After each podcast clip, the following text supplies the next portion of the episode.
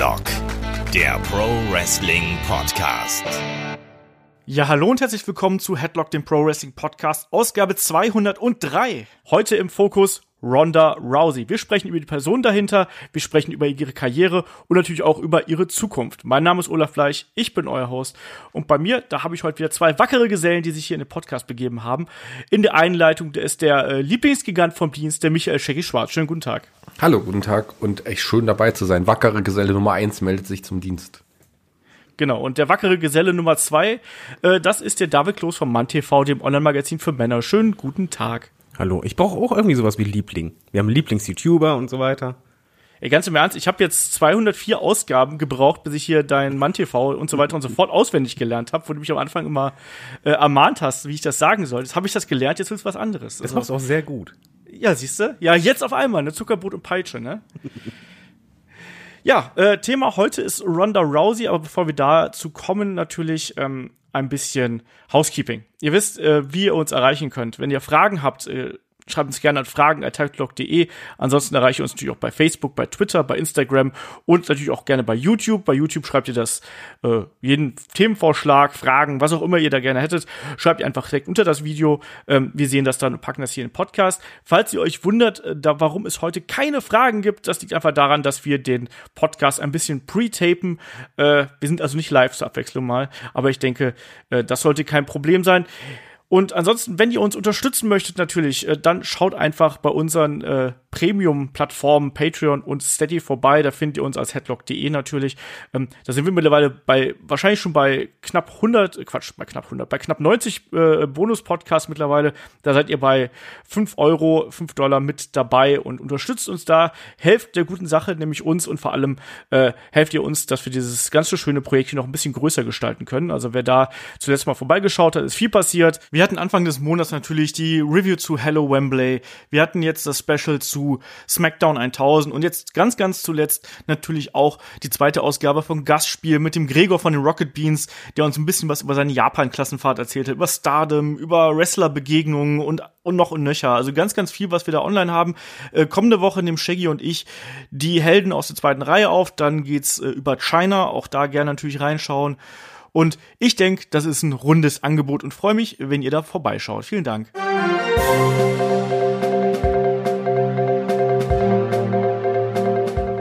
So, an dieser Stelle unterbrechen wir das laufende Programm, nämlich für ein kleines Update. Wer am Montag Raw verfolgt hat, der wird natürlich mitbekommen haben, Roman Reigns ist erneut an Leukämie erkrankt und hat den Universal-Title niedergelegt. Das konnten wir natürlich hier nicht äh, vorhersagen, als wir oder vorhersehen, als wir die äh, Ausgabe aufgenommen haben. Deswegen äh, bauen wir jetzt einfach hier äh, in die laufende Sendung quasi ein kleines Update ein. Ähm, zu dem Zweck, weil äh, der Shaggy keine Zeit hatte, habe ich mir natürlich den David geholt, der auch in der aktuellen Ausgabe dabei ist, und natürlich den Kai. Schönen guten Tag, Kai.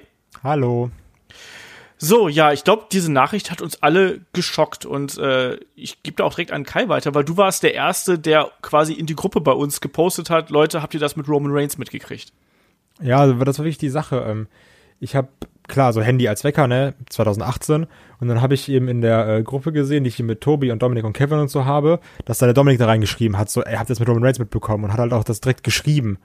Mhm. Und ähm, dann war ich auch sofort wach. Also, weil ich habe das gelesen und war so, okay, das klingt, das klingt extrem krass. Dann natürlich auch erstmal so diese ganzen News-Seiten dann irgendwie auf dem Handy schnell durchgelesen. Ähm, und dann auch wirklich direkt aufgestanden, irgendwie Raw angemacht. Weil, also das hat mich so, so geschockt, so aufgewühlt, dass ich das sehen wollte. Ähm, weil das, das war so surreal. Mhm. Weil also irgendwie Roman ist halt so, egal ob man ihn ja mag oder nicht, also ob man den Charakter mag, das ist ja trotzdem irgendwie der, der immer da ist. Und dann ist so, ja, Roman Reigns irgendwie an Leukämie erkrankt und das ist jetzt ja auch nicht dieses, oh, ich habe mich irgendwie verletzt bei einer Hausschau, sondern das ist ja nochmal eine ganz andere Hausnummer, wo du sagst, der fällt irgendwie auf unbestimmte Zeit aus. Ähm, also, das, das war so ein, so ein ganz unangenehmes Gefühl in, in der Magengegend. Ja, also mich hat das auch sofort getroffen und mich hat auch dieses äh, ganze Segment, was es ja dann gab, er kam ja dann raus, hat dann seine Ansprache gehalten, hat ja dann auch erstmal gesagt, das hier ist nicht Roman Reigns, mein, mein Name ist Joe und ich habe Leukämie. Und in dem Moment ist mir echt äh, fast das Herz in die Hose gerutscht und spätestens als dann noch ein äh, am Ende als dann noch ein weinender Seth Rollins rausgekommen ist. Alter Schwede, David, wie hast du die ganze Geschichte hier äh, wahrgenommen? Ähm, erstmal konsterniert, Ich hatte das ja auch in der Gruppe gelesen, da dachte ich, was ist jetzt los? Und äh, dann habe ich mir das Segment angeschaut. Und als er halt erstmal gesagt hat, von wegen, ich bin Joe, habe ich schon gedacht, oh fuck. Also das ist halt eben nicht ein normaler, äh, ein normaler Anfang für eine Rede, wo du halt sagst, ja, ich habe mich jetzt schwer verletzt oder so, sondern da ist es irgendwas Persönliches und dann halt mit der Leukämie. Ich glaube, mich hat das halt am meisten geplättet, weil so gut wir immer informiert sind durch News-Sheets und so weiter, du hattest keine Ahnung. Also du hast ja noch nicht mal ja. einen Ansatz damit gerechnet, du wusstest vor allen Dingen nicht, was ja in der Rede dann rauskam, dass er das halt schon mal hatte. Und ähm, da muss man mal ein bisschen den Hut vor WWE ziehen, dass halt eben wirklich niemand das gewusst hat von der Krankheit und das halt ja, also das war halt der Punkt für mich, der mich am meisten geplättet hat, weil es so unvorbereitet kam. Ja, also es war halt wirklich wie so ein, wie so ein äh, Vorschlaghammer im wahrsten Sinne des Wortes, der einen da getroffen hat. Ähm, ich glaube, wir können da, also an, an der Tatsache kann man jetzt eh nichts mehr rütteln in irgendeiner Form. Ich glaube, wir können da nur noch mal sagen, dass wir ihm da alles Gute wünschen. Ähm, Leukämie ist eine, eine schlimme Krankheit und wie gesagt, er hat sie schon mal besiegt vor elf Jahren. Ich hoffe, dass er das äh, genauso gut äh, wieder schafft und dass er das äh, vor allem auch so schafft, dass er danach wieder zurück in den, in den äh, Ring kommen kann und dass es ihm hauptsächlich erstmal erstmal gut geht und dass er doch ein langes Leben hat. Das ist Äh, das apropos, Wichtigste. Ich fand Ja. bei der Promo auch wirklich das Wichtigste, weil das ist halt Grundlage schlechthin, dass er ganz klar darauf hingewiesen hat, als dann die Leute halt Thank you Woman äh, schenken wollten. Moment mal, das ist kein Abschied. Das ist halt jetzt quasi eine Unterbrechung, aber ich komme wieder. Und ich finde, das ist halt das, was man immer im Hinterkopf behalten sollte und das ist auch das, was für ihn, glaube ich, eine sehr starke Motivation sein wird. Aber auch dazu jetzt, ähm, gerade mit diesen Thank You Roman Chants, ich fand es auch schön, wie äh, gerade die Fans in der Halle, aber auch wirklich der Großteil des gesamten Internets, auch diese ganze Smart Mark Community und sowas, wieder so differenziert gesagt wurde, so, wir mögen den Charakter Roman Reigns nicht, der irgendwie overpushed ist und den, wo, den wir alle, wo wir immer sagen, so, oh, da haben wir echt keinen Bock mehr drauf, den zu sehen oder sowas, wo dann trotzdem alle gesagt haben, ja, das ist die eine Seite, aber da steht halt jetzt gerade ein Mensch im Ring. So ist egal, ob wir den Charakter nicht mögen. Wir respektieren gerade diesen Typen, der diese Krankheit hat, trotzdem für uns im Ring steht, performt für uns. Ähm, das fand, also das fand ich auch wirklich sehr rührend, dass da, Ja. also weil es ist immer noch so Internet und Internetkommentare und wir wissen ja alle, wie das manchmal ist und so, gerade wenn da irgendwie Leute wieder so kluge Sachen schreiben. Das fand ich wirklich sehr schön, wie da irgendwie reagiert wurde und auch was da so für eine, wie viele Leute auch geschrieben haben und alle möglichen Wrestler und auch irgendwie die Promotions, die dann irgendwie auch einem Roman gute Besserung gewünscht haben. Ähm, das fand ich wirklich sehr gut. Ja, also diverse Wrestler, du hast gerade schon gesagt, haben sich da zu Wort gemeldet. Ähm, teilweise natürlich auch aus, aus Europa, also nicht nur aus bei WWE, sondern auch von ganz vielen anderen Promotions. Ähm, das war wirklich ein, äh, ein gemeinsames gute Besserung an, an Roman, wirklich von der ganzen, von der ganzen Wrestling-Community. Und damit meine ich nicht nur die Fans, sondern eben auch die Akteure selbst. Das war auf jeden Fall sehr schön, aber die Frage ist natürlich jetzt auch, wie geht's weiter? Also, ähm, Roman ist jetzt erstmal auf unbestimmte Zeit raus. Ich muss ehrlich sagen, ich weiß nicht genau, wie lange so eine Therapie dauert und wie, äh, wie lange man danach auch wieder braucht, um fit zu werden. Bin ich komplett überfragt. Ähm, wenn da jemand Ahnung von hat, äh, schreibt uns das gerne. Oder wenn einer von euch beiden hier Ahnung hat, dann äh, dürft ihr es jetzt reinschreien. Ähm, ansonsten ist jetzt für Crown Jewel Brock Lesnar gegen äh, Braun Strowman angesetzt. Ähm, geht jemand anders da irgendwie davon aus, dass es nicht Braun Strowman wird, der das Ding hier holt? Ja, Braun. Ähm, David, du auch, oder? Gehe ich von aus. Es, es muss eigentlich. Also äh, das wäre halt äh, nachvollziehbar. Ich finde auch das Video nach War, es gab da noch ein zweites, was dann Backstage aufgenommen wurde, das zeigt ja auch, dass Roman äh, ihn dann quasi auch nochmal in den Arm nimmt. Braun. Hm? Ach so, also- Roman ja, nimmt, Braun, Braun, nimmt ja. Braun halt nochmal in den Arm, beziehungsweise umgekehrt. Und ich finde halt schon, dass das ich, ich glaube, dass Roman ein bisschen Mitspracherecht hat und da vielleicht auch, ähm, dass einfach der passende äh, Fackelträger jetzt erst einmal dann wäre. Was ich wirklich, also weil ich habe das dann irgendwie noch mit meiner Freundin natürlich geguckt und dann haben wir so abends überlegt, ähm, was jetzt alles sich ändert, äh, jetzt allein nur, weil ein Roman Reigns wegfällt. Und ich finde, das hast du jetzt sogar schon irgendwie in der Show gemerkt. Ein, äh, Braun wird jetzt wieder Babyface, Elias geht in Richtung Babyface, die Fehde zwischen äh, hier äh, McIntyre und Ziggler und äh, The Shield wird ja natürlich aufgebrochen durch den Heel-Turn von Ambrose. Ähm, Drew McIntyre wird dann, denke ich mal, für den Universal Title gehen, in der Fehde mit Braun Strowman.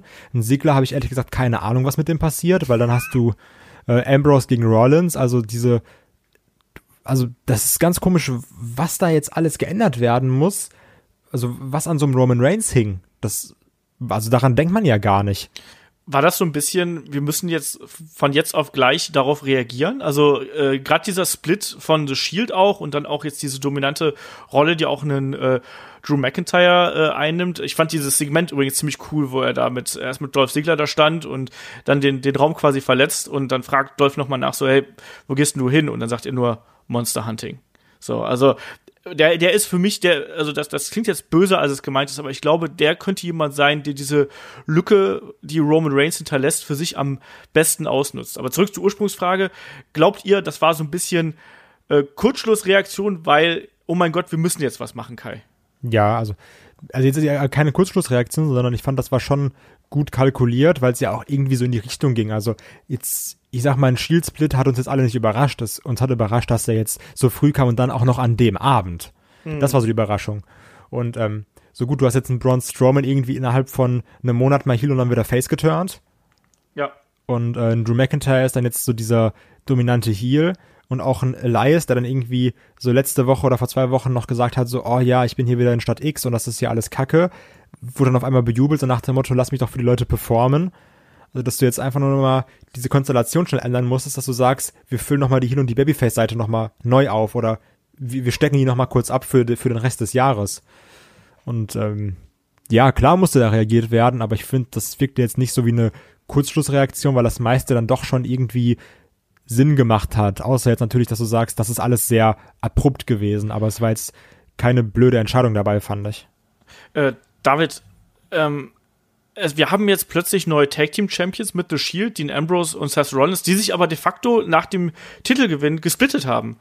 Macht das Sinn? Kommt drauf an, wie die Story verläuft. also wir hatten ja schon öfters mal Tag Team Champions, die sich nicht grün waren. Das kann schon funktionieren, aber halt nicht langfristig. Ich denke im Übrigen eher, dass es halt viele Kurzschlussreaktionen waren, aber nicht dahingehend wegen panisch, sondern ich denke, dass in der Woche davor irgendwann Waynes den Offiziellen das gesagt hat und dass es dann wahrscheinlich ein Meeting mit dem Booker gab. Was machen wir jetzt? Und ich glaube, dass die meisten Entscheidungen, die jetzt getroffen wurden, nicht mit langer Planung sind oder äh, mit langer Sicht, sondern jetzt erstmal, okay, wir machen jetzt einen Plan für die nächsten äh, vier, fünf Wochen. Und innerhalb der Zeit äh, haben wir dann genug äh, Zeit, um den langfristigen neuen Plan zu machen. Also ich denke schon, dass es kurzfristig ist und bei den Tech-Teams, ja, warum denn nicht? Das kannst du ruhig äh, zwei, drei, vier Wochen ziehen und äh, dann geben sie Aber das macht doch, aber es macht doch für mich gar keinen Sinn, wenn die beiden jetzt irgendwie zusammen Matches bestreiten würden. Das gab's aber also, schon mal. Ja, aber das ist ja nicht, dass sie nicht grün sind. Ambrose hat ja Rollins irgendwie halb umgebracht. Ja, nein, aber es gab's wirklich schon so Konstellationen, ja, aber das wo halt wirklich Heel mit Face zusammen waren und die sich eigentlich äh, geprügelt haben und dann mussten sie doch und dann war ja, aber alles schlimmer. Du kannst es Ich verstehe, was du meinst. Verkaufen. Aber das ist dann für mich nicht irgendwie sorry, MVP Matt Hardy oder auch nicht irgendwie Cena The Rock, sondern also für mich ist das so ein, so ein also ich kann mir auch vorstellen, dass sie jetzt da, dass irgendwie die Titel hier vakantiert werden oder sowas. Ja, ich denke mal, was man gut machen kann, ist zum Beispiel, dass die zum Match antreten, dann einer einfach geht und der andere wird dann halt niedergemacht oder sonst was. Oder der sorgt sogar dafür, dass sein Partner gepinnt wird. Auch das gab es schon mal.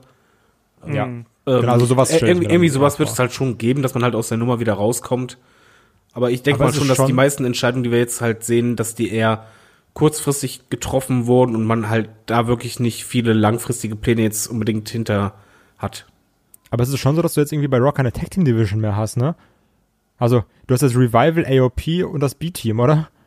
Ja, so gefühlt natürlich schon. Was ich übrigens ganz interessant fand, um das hier gerade kurz noch einzuwerfen, war diese letzten Gesten, die äh, Dean Ambrose gemacht hat, wo er quasi einem Seth Rollins, der da ja äh, mehr oder weniger im Koma liegend irgendwie in der Ecke äh, kauerte, äh, ihm die Gürtel hingeworfen hat mit den Worten, so, da, da stehst du doch drauf oder sowas willst du doch. Ne? Also ich bin gespannt, in welche Richtung äh, diese Geschichte geht. Ich war auch überrascht, dass man quasi die beiden erst gewinnen lässt und, und die, die Gürtel holen lässt und dann splittet. Hätte ich nicht mit gerechnet. Ist eine andere Art, aber es sorgt auf jeden Fall bei mir dafür, dass ich das sehr interessant finde und dass ich das weiterverfolgen will. Ja. Und das ist natürlich was, was auch einfach mal schön ist. Oder gerade bei Raw hat man das jetzt zuletzt nicht so oft gehabt. Ähm, aber trotzdem auf jeden Fall ist es bei ja, euch auch ein bisschen so. Also bei mir ist es gerade so interessante Sachen bei War passiert sind, aber das mit Roman Reigns, das das klingt doof, weiß nicht, wie ich das formulieren soll. Das verdirbt mir halt die Stimmung total. Also ich, Mhm. ich bin jetzt komplett irgendwie so, man wird ja bewusst, Wrestling ist halt zweit, dritt, viertrangig. Und da gibt's halt was Wichtiges und äh, ich glaube halt, das wird mir schon auch die nächsten ein, zwei Wochen immer noch so gehen, dass ich halt War sehe, aber denke, hm, wäre Roman dabei, was wäre dann? Mhm. Also, dass ich das halt total im Hinterkopf habe.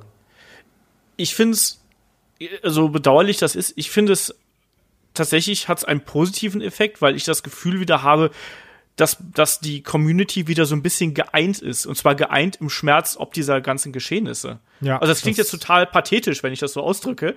Aber ich finde, man hat auf einmal wieder so einen emotionalen Bezug dazu. Und ich habe mich da wirklich wieder gefunden, dass ich plötzlich wieder da mit dem ganzen Produkt wieder mitgefühlt habe. Und das ist was, was jetzt schon alle, allein durch die ganze Crown Jewel-Kacke äh, einfach schon Ewigkeit nicht mehr der Fall gewesen ist. Und Aber du hast ja eigentlich nicht mit dem Produkt, sondern eher mit der Privatperson mitgefühlt, ne?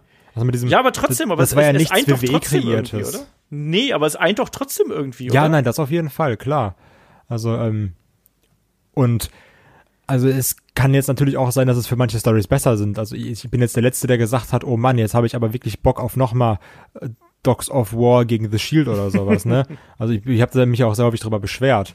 Also klar bringt das frischen Wind rein, ist halt nur, wie David gesagt hat, unter so einem ganz blöden, also der, der Grund dafür ist so komisch, dass du dich darüber, dass du dich über so Neuerungen ja eigentlich gar nicht freuen darfst.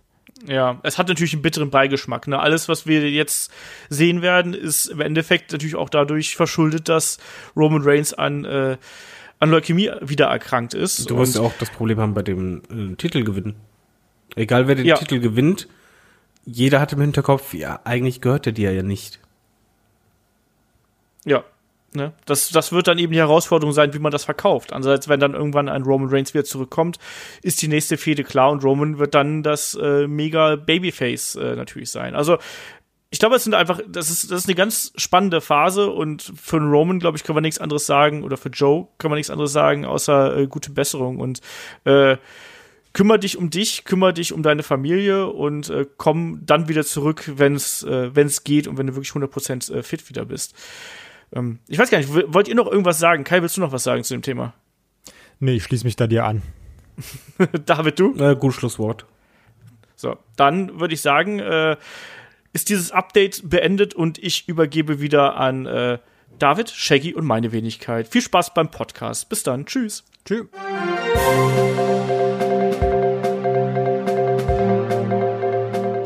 Damit würde ich aber sagen, äh, genug der äh, langen Worte. Lass uns mal hier über Ronda Rousey reden, weil machen wir uns nichts vor, das ist wirklich eine der neuen Verpflichtungen von WWE, die wirklich in den letzten sechs Monaten für absolute Furore gesorgt hat. Ähm, wir haben ja auch schon im Podcast oft genug drüber gesprochen und ich merke auch, dass da so die Meinungen auseinandergehen. Also die einen sagen, ja, die ist viel zu stark gepusht, die ist äh, überbewertet, die anderen sagen, ja, die hat ist genau da, wo sie es verdient, ähm, nämlich an der Spitze. Und jetzt natürlich am Wochenende, wo Evolution stattfindet, ist das natürlich auch irgendwie logisch, dass wir hier ja der amtierenden äh, WWE Raw Championess auch mal einen eigenen Podcast widmen. Und es ist sogar die erste Frau, die wir hier quasi in so einem Solo-Podcast haben. Das ist auch schon mal was ganz Besonderes. Und deswegen ist erstmal meine erste Frage, ähm, David, als du damals äh, mitbekommen hast, dass Ronda Rousey äh, zu WWE wechselt, ähm, was hast du da gedacht? Was denkst du beim Namen Ronda Rousey? Ich habe mich einfach nur gefreut, weil ich kannte sie von UFC vorher. Also ich mag halt gern MMA. Und da war sie halt schon eigentlich der Star, der da komplett äh, hervorstach. Und sie war immer was Besonderes. Und ich habe einfach nur gedacht, dass das der Division sehr gut tun wird, weil sie einfach eine echte Kämpferin ist. Also man hat halt nicht irgendwie einen Promi geholt, sondern wirklich eine Frau, die für ihren Kampfstil und ihre Fähigkeiten bekannt ist. Ja, und natürlich auch ein äh, absoluter Medienstar, ne? Also auch nicht nur, da werden wir auch gleich noch drüber sprechen, äh, nicht nur im äh, UFC Octagon aktiv, sondern natürlich auch äh, in Serien, in äh, Filmen und so weiter und so fort. Also das ist schon ein absolut riesiger Name, den man da geholt hat. Shaggy, woran denkst du, wenn du den Namen äh, Ronda Rousey hörst? Ja, ähm, ich bin tatsächlich im Gegensatz zu David jetzt nicht wirklich ein großer UFC-Fachmann, habe das nicht so oft verfolgt, ehrlich gesagt. Ich habe zwar ihren Namen schon gekannt, habe auch ähm, sicher mitbekommen, dass sie da auch ein großer Name ist und sich die erfolgreichste Frau, die erste Frau, ähm, die man unter Vertrag genommen hat, die erste Frau, die äh, ein Pay-per-View geheadlined hat und so weiter. Aber ihr Name war mir immer präsent und dann hat sie auch in einigen Filmen mitgespielt und äh, auch ihre, ja, ihre, Verbindung zum Wrestling, da, dadurch, dass sie ein großer Fan ist und auch den Namen Rowdy als äh, Beinamen trägt, ähm, hat mich dann doch auch immer mehr äh, für sie interessiert und dann gab es ja auch vereinzelt kleine Auftritte im Publikum und nicht zu vergessen, ihr erster großer Auftritt, wo sie dann auch ja im Ring stand mit The Rock zusammen bei WrestleMania. Genau, WrestleMania 31, da werden wir gleich auch nochmal drüber sprechen, was da so unsere Gedanken zu gewesen sind.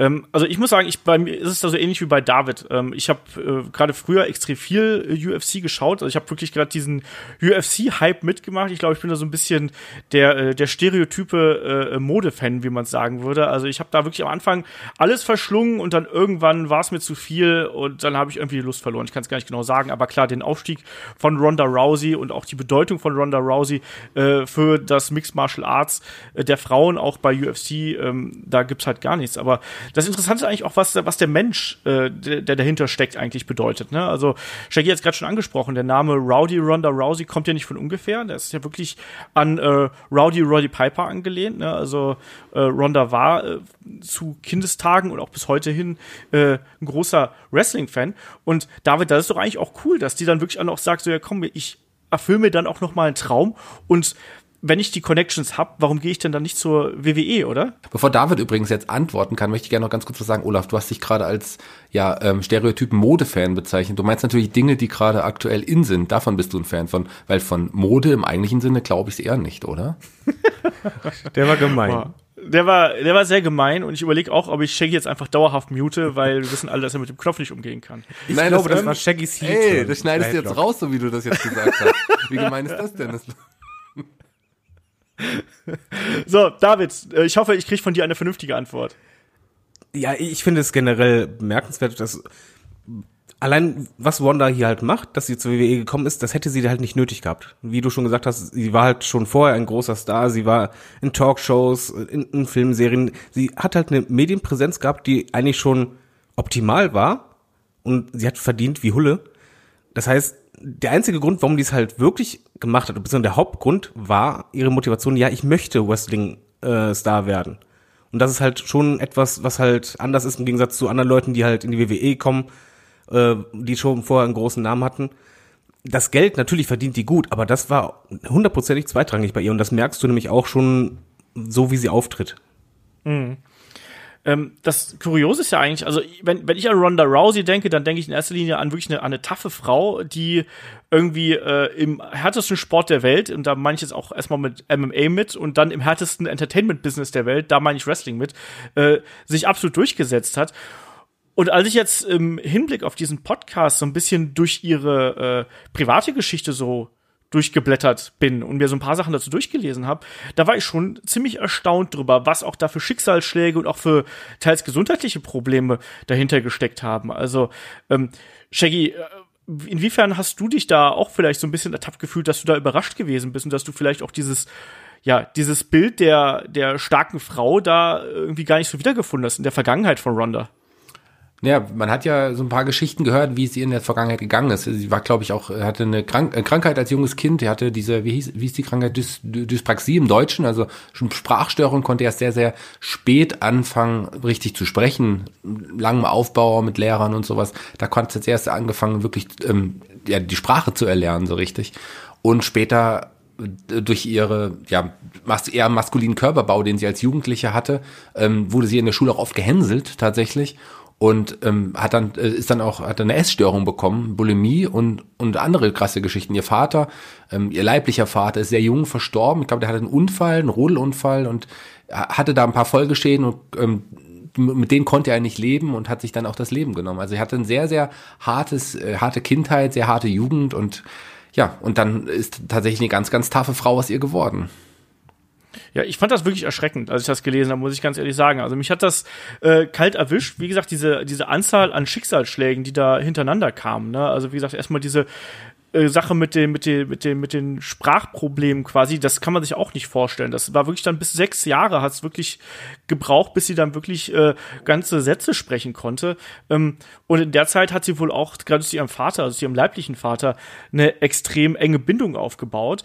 Ähm, und der verstirbt dann, äh, als sie, als sie äh, acht Jahre alt gewesen ist. Ne? Der war auch derjenige, der zuerst, also mit dem sie so ein enges Band gehabt hat. Sie ist das jüngste von drei Kindern ähm, und äh, hat da wohl eine ganz besondere Beziehung auch zu ihrem Vater gehabt, gerade was so die Hobbys anging. Also er hat sie wohl zum Schwimmen gebracht, das war wohl so das, was sie, äh, ja, die beiden dann quasi verband.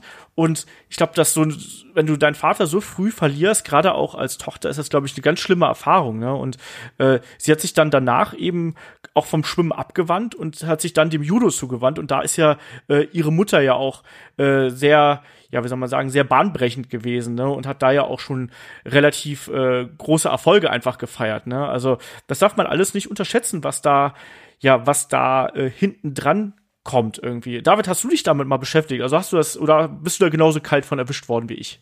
Ich wusste nichts von den Rückschlägen, ich wusste halt nur, dass sie vorher schon sportlich äh, Bombe war und dass sie halt jemand war, der sich alles erarbeitet hat.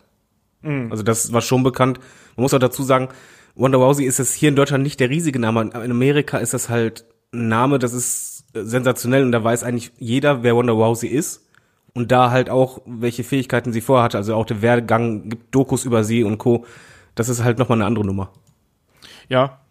Äh, Ronda Rousey ist dann äh, nach dem Tod ihres Vaters dann auch eben stark geprägt worden durch ihre Mutter. Also die hat sich dann auch erstmal quasi aus dem äh, Beruf mehr oder weniger zurückgezogen, die ist eigentlich dann auch Psychologin gewesen und so weiter und so fort, war aber davor, ich habe es gerade schon gesagt, auch eine Wegbereiterin, ne, weil sie die erste äh, Amerikanerin ist, die äh, Judo-Weltmeisterin gewesen ist. Also zu der Zeit, wo die, wo ihre Mutter Weltmeisterin geworden ist, da war es wirklich so, dass quasi Judo keinerlei Berufsaussichten oder sonst irgendwas gegeben äh, hat. Und entsprechend war das schon war sie da schon eine Wegbereiterin und Ronda hat sie dann eben als neues Vorbild genommen und hat dann mit Judo angefangen, hat, wie Shaggy gerade richtig gesagt hat, auch dann eben dadurch, dass sie eben immer sportlich gewesen ist und dass sie immer diesen Drive gehabt hat, äh, da was, äh, äh auch was zu leisten und auch Erfolge zu haben, hatte sie dann eben ja, ne, wie das halt eben so ist, ne, wenn du zuerst schwimmst und danach Judo machst, dann hast du nun mal ein Kreuz und äh, Muskeln und so. Und das war dann eben wohl auch was, wo äh, ja sie dann auch wohl in den Druck gekommen ist, so ja, du siehst nicht aus wie andere Mädchen und so weiter und so fort. Und ähm, aber das war sie wohl jemand, die sich da immer ja trotzdem immer als Persönlichkeit dagegen gestellt hat. Also nach dem Motto, ja, ich bin halt kein Püppchen, so ich muss kein Püppchen sein, ne? Ich kann beides sein. Ich kann gut aussehen, aber ich kann eben auch äh, zuschlagen. Und ich glaube, das ist äh, was ganz Wichtiges, äh, dass sie dann eben auch mit äh, einem gewissen Selbstbewusstsein also trotz dieser Bulimie-Erkrankung, mit der sie ja heutzutage dann ja auch offen umgeht, dass sie immer dieses Selbstbewusstsein vor sich hergetragen hat. Und ich glaube, das wissen wir hier gar nicht in Deutschland, was sie auch gerade für junge Frauen, speziell in den USA, da auch wirklich für ein, für ein Vorbild ist. Shaggy, wie siehst du der die Geschichte? Mm, das ist richtig. Also schon, aber auch schon lange ein Vorbild ist, nicht nur durch ihre großen Erfolge. Auch du hast ja die Judo-Karriere an, angesprochen. Sie war ja auch, ist ja auch sehr jung ins Judo gegangen. Sie hat, glaube ich, mit elf dann auch mit ihrer Mutter angefangen zu trainieren und ähm, war mit 17 Jahren die jüngste zu dem Zeitpunkt zumindest ähm, Judoka, die es überhaupt gab im, im, bei den Olympischen Spielen. Und hat da zwar keine Medaille gewonnen, aber hat da schon für in der Amerika auch für Schlagzeilen gesorgt. Also eine junge Frau, die es tatsächlich im Judo schafft, gegen auch teilweise körperlich noch größere Leute. Ähm, also gut, sie war ja in der Gewichtsklasse dort, aber in, Amerika hat sie auch in, bei Veranstaltungen gegen körperlich größere angetreten. Und das war tatsächlich, äh, das sorgte für Aufmerksamkeit und ähm, auch gerade ihre Teilnahme bei, bei den Olympischen Spielen war, sorgte für sehr, sehr viel Presse. Und ähm, ihr Name war schon, als sie 17 war, schon sehr, sehr bekannt in Amerika. Genau, das war 2004, um hier so eine Zahl mal in den Raum zu werfen. Also Ronda ist heute 31. Ähm, und ja, du hast es gesagt, ne? mit, mit 17 ist sie bei den Olympischen Spielen angetreten. Sie hat mit 11 angefangen ähm, mit dem Judo-Training, ist zuerst von ihrer äh, Mutter trainiert worden und dann aber später ist sie dann eben äh, ja in ein, ein Team gewechselt, ähm, nachdem sie versehentlich ihrer Mutter das Handgelenk gebrochen hat was halt so passiert. Ne? Und dann, aber diese, diese steile Karriere, die ging dann eben weiter. Ne? Wir haben es gerade angesprochen. 2004 Olympische Spiele in Athen. Ähm, da war sie die jüngste Teilnehmerin, hat aber nichts gewonnen. Aber zugleich hat sie dann eben, also im selben Jahr, hat sie dann in Budapest bei den äh, World Junior äh, Judo Championships äh, dann eben die Goldmedaille gewonnen. Also man sieht das dann, wenn man weitergeht, dann sieht man, äh, was sie da auch wirklich für eine, für eine Karriere hingelegt hat im Judo. Ne? Also 2006 ähm, war sie dann, war sie dann die erste, die äh, ja, äh, bei, bei den äh, Birmingham äh, World Cup in, in Großbritannien eben äh, auf allerhöchster Stufe wirklich auch Gold gewonnen hat.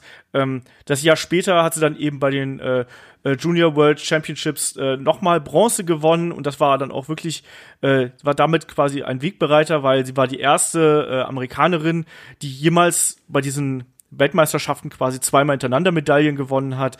Und das ging dann eben einfach so weiter. Ne? Sie ist 2007 nochmal äh, Silber bei den äh, äh, World Judo Championships, dann äh, im Middleweight.